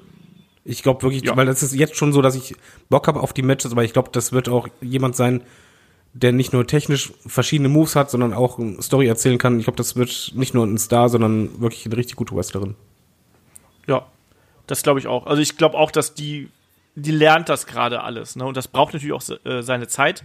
Äh, aber ich glaube, dass sie da jemand ist, die da ein Gespür für hat. Und es gibt ja Leute, die da sofort so eintauchen und das quasi so aufsaugen. Und ich glaube, dass Ronda da wirklich äh, jemand ist, die da sehr ehrgeizig ist und natürlich auch die da äh, den Willen dazu hat und natürlich auch alle Trainer und alle Informationen natürlich bei WWE da so auf einen Haufen hat. Insofern, man hat es ja jetzt auch in der Woche äh, gesehen, also bei der Fehde mit den Bellas. Also sie hat die Promos teils selbst geschrieben, hat Unterstützung von Paul Heyman bekommen. Die Segmente waren erstklassig, die haben riesig Spaß gemacht, da war Intensität drin, da war ein Realitätsbezug drin. Also die Frau weiß, wie das funktioniert, die weiß, wie sie es darstellt. Und da gibt's eigentlich, ja, sky's the limit, sag ich mal. Shaggy, wie siehst du das? Glaubst du, dass Ronda äh, irgendwann mal die beste Wrestlerin im Roster wird? Frage ich mal so. Schwierig, weil man ja wirklich sehr, sehr viel gute Wrestlerinnen hat. Aber ich äh, gehe da auch mit David und ich glaube, also dass sie jetzt schon sehr, sehr viel Talent auf jeden Fall zeigt und auf jeden Fall auch eine sehr, sehr gute Wrestlerin werden kann und wird wahrscheinlich. Die beste Wrestlerin, da, das ist ja auch eh immer Geschmackssache. Tja, aber eine, eine Ronda Rousey hat auf jeden Fall das Potenzial, eine sehr, sehr gute Wrestlerin zu werden. Ja. Das sehe ich auch so. Ich glaube, Also, sie ist jetzt schon besser, glaub, um das jetzt mal ganz kurz zu sagen, sorry, dass ich unterbreche, weil wir haben es geschafft, den ganzen Podcast, diese beiden Damen eigentlich nicht zu erwähnen. Ich glaube, sie ist Nein. jetzt schon eine bessere Wrestlerin als die beiden Bellas zusammen. Oh, ich hasse dich. Ach ja, die Bellas. Das haben wir jetzt enden wir hier den Podcast auf einer traurigen Note, ja? Mit den Bellas. Mit dem Bellas. Ja. Müssen wir jetzt alle schön L an der Stirn machen. Äh, Loser. Ja. Ja, f- grauenvoll. Ja, äh, mal gucken, wie das äh, Debakel ausgeht mit äh, Ronda und den Bellas. Aber man musste auch mal ganz klar sagen, also aus dieser wirklich lustlosen Ankündigung und aus den lustlosen Gerüchten, die da so vorher durchs Internet gekreucht sind, da hat man hier noch so das Maximal an, an, an der Fehde rausgemacht. Also ich habe jetzt keine große Vorfreude auf den Kampf, aber trotzdem bin ich längst nicht mehr so negativ eingestellt, wie es da vorher gewesen ist. Ein wrestlerisches äh, Zauberwerk wird das nicht werden, aber vielleicht wird es jetzt zumindest eine ganz unterhaltsame Angelegenheit. Egal wie, ich glaube, das einzige, woran Ronda oder das Projekt Ronda Rousey scheitern kann, ist eigentlich am WWE-Booking und und an der an den Geschichten, die ihr zugeschrieben werden. Ich glaube, das ist das, äh, wo es dann wirklich am Ende von abhängt. Also ob man da auch mal mutig ist und vielleicht auch mal hier und da so ein bisschen Merch einbußen irgendwie äh, in Kauf nimmt, vielleicht sie auch mal als Heel etablieren wird, das wäre auch noch eine interessante, interessante Frage. David, glaubst du, dass man äh, eine Ronda Rousey irgendwann mal als Heel äh, etablieren kann? Kann auf jeden Fall. Ich glaube halt nur nicht, dass die WWE das jetzt innerhalb der nächsten zwei Jahre machen wird, aber ja, vielleicht auch nicht. Äh, kann auch gut sein, dass die irgendwann sagen, nee, wir machen jetzt mal kurz eine Heel-Phase. Das hatte eigentlich jeder Topstar in der WWE mal. Ich glaube, die könnten einen Heel super verkörpern. Ich meine, ich wünsche mir ja eh einen Tweener. Das ist ja schon, geht, geht ja schon ein bisschen in die Richtung. Aber nein, also Wanda ist auf jeden Fall jemand, der, glaube ich, einen richtig guten Heel machen kann. Allein schon mit dem Blick. Ich meine, du kannst dir schon vorstellen, was für arrogante äh, Promos sie halten kann. Und auf den Mund gefallen ist ja auch nicht. Ja, also eben. von daher. Ich glaube das aber auch. Ich, glaub- glaube auch, dass sie das auf jeden Fall leisten kann. Aber ganz kurz nochmal, sorry, ich versuche mal fast dem Olaf ins Wort. Ich schaffe es aber mal kurz vorher anzufangen, bevor er anfängt. Ähm, du hast gerade gesagt, dass es höchstens die WWE schaffen kann, mit vielleicht dem Booking ähm, ja, den Charakter zu versauen. Und äh, dann muss ich aber allerdings sagen, dass so wie die WWE aktuell drauf ist, die Chancen dafür sehr gut stehen. Ich wollte es gerade sagen, ist traurig, aber ist so. Ja, deswegen, also das ist wirklich meine größte Befürchtung, ne, dass man diesen Rohdiamant dann einfach, man kann ja auch einen Rohdiamant kaputt schleifen, ne? Also da äh, hilft dir das beste Material nichts, wenn du es nicht ver vernünftig verarbeiten kannst. Und das ist, glaube ich, gerade die ganz, ganz große Gefahr äh, bei Ronda Rousey. Also die bringt alles mit, was es braucht, dass du äh, da zum einen richtig viel Geld draus machst und zum anderen aber auch richtig tolle Geschichten und tolle Matches rausziehst. Ob das dann so passiert, äh, werden wir sehen. Der Anfang war extrem verheißungsvoll natürlich. Äh, jetzt zuletzt ist es ein bisschen abgeebbt. Gucken wir mal, ob wir da wieder äh, so ein so ein Hoch danach irgendwie kriegen. Also gerade jetzt im Hinblick auf die Road to WrestleMania, auf der wir uns ja auch schon bald wieder befinden. Ne? Ich meine, der Rumble ist jetzt auch gerade mal noch zweieinhalb Monate irgendwie hin oder so. Also von daher, mal schauen. Ähm, ich traue mich gerade nicht, die Abmoderation zu machen, weil David mir normalerweise dann ins Wort fällt. Ich möchte auch nur gerne was sagen. Siehst du? Ich möchte mal sagen, wie, wie großartig das ist, wie Wanda sich verhält. Also klar ist auch für mich ein bisschen äh, Bestätigung, weil ich habe euch das vorher gesagt. die wird das, die Alter. wird das toll machen. Ja, ist auch so. Nein, mal ganz ehrlich, bei ihr, was ich halt nicht erwartet habe, dass sie auch im Match, beispielsweise selbst in der Weekly-Sendung, sie zählt richtig gut. Du merkst, dass die wirklich die Matches ernst nimmt. Sie ist halt nicht so, ja, okay, nur die Top-Matches, dann bin ich da, sondern bislang jedes Match hast du das Gefühl gehabt, ja, da ist jemand wirklich fokussiert und der möchte das auch richtig machen. Und das finde ich halt bemerkenswert und das ist für mich auch die größte Grundlage, die wichtigste Grundlage dafür, dass Wonder Rousey einschlägt und zwar langfristig. Shaggy, willst du auch noch was sagen? Ich warte, Bevor du mir ins ich Wort warte, fällst. bis du die Moderation, Abmoderation machst und falle dann ins Wort. Mach es. Ja, dann mache ich die Nee, Abmoderation. eigentlich, auf- Olaf, möchte ich gar nichts mehr sagen. Die Bellas. Ja. Dann sag was. Nee, ich möchte gar nichts mehr sagen. Aber wie gesagt, so, ich habe nichts nicht. mehr. Ich habe alles gesagt, Ach was so. ich sagen wollte. Olaf, hast du noch was zu sagen außer der Abmoderation? Ja, ich habe nichts mehr zu sagen. was Alles ist gut. nee, Ronda ist toll, sage ich. Ich mag die unheimlich gern und ich freue mich darauf, äh, zu sehen, wie es mit der weitergeht. Äh, vor allem, wenn das Programm mit den Bellas vorbei ist. So, das ist mein äh, Endfazit hier. Ähm, ich würde sagen, wir machen jetzt hier Schluss. Olaf? Wir machen jetzt hier einen Deckel drauf. Was? Mach die Abmoderation. Ich mache jetzt die Abmoderation. Ähm, ihr wisst da draußen, wenn euch das hier gefällt, was wir machen, Steady, Patreon, YouTube gerne abonnieren, ähm, gerne auch mal äh, bei iTunes vorbeischauen, wenn ihr es hier bei iTunes hört. Natürlich äh, könnt ihr uns da auch bewerten, lasst uns da gerne fünf Sterne da. Ansonsten, wenn ihr uns anderweitig irgendwie äh, unterstützen möchtet, wir haben auch unser Homepage auf headlock.de, gibt's äh, diverse Buttons, Amazon und äh, PayPal und Konsorten. Wenn ihr uns da einmalig was zukommen lasst, macht das gerne, da freuen wir uns sehr drüber. Und äh, ansonsten geht's natürlich dann schon äh, kommende Woche weiter mit äh, der Review zu Evolution. Und äh, wenn es nicht mit dem Teufel zugeht, dann ist der Shaggy da auch dabei und der Ulrich ist auch dabei. Ähm, da werden wir dann mal schauen, ob aus diesem äh, Pay-Per-View doch noch was äh, Gutes geworden ist. Ich bin da ein bisschen kritisch, ein bisschen skeptisch, aber wenn wir sehen, wie das, wie das ausgeht. Erster Damen-Pay-Per-View äh, steht uns bevor. Wir haben den ersten reinen, ja, Podcast mit einer Dame im Mittelpunkt hier hinter uns. Ich hoffe, euch hat's ein bisschen Spaß gemacht und äh, ich hoffe, wir haben alle viel Spaß an Evolution und wir hören uns einfach bei der Review wieder. Macht's gut, bis dahin, tschüss. Schön. Tschüss.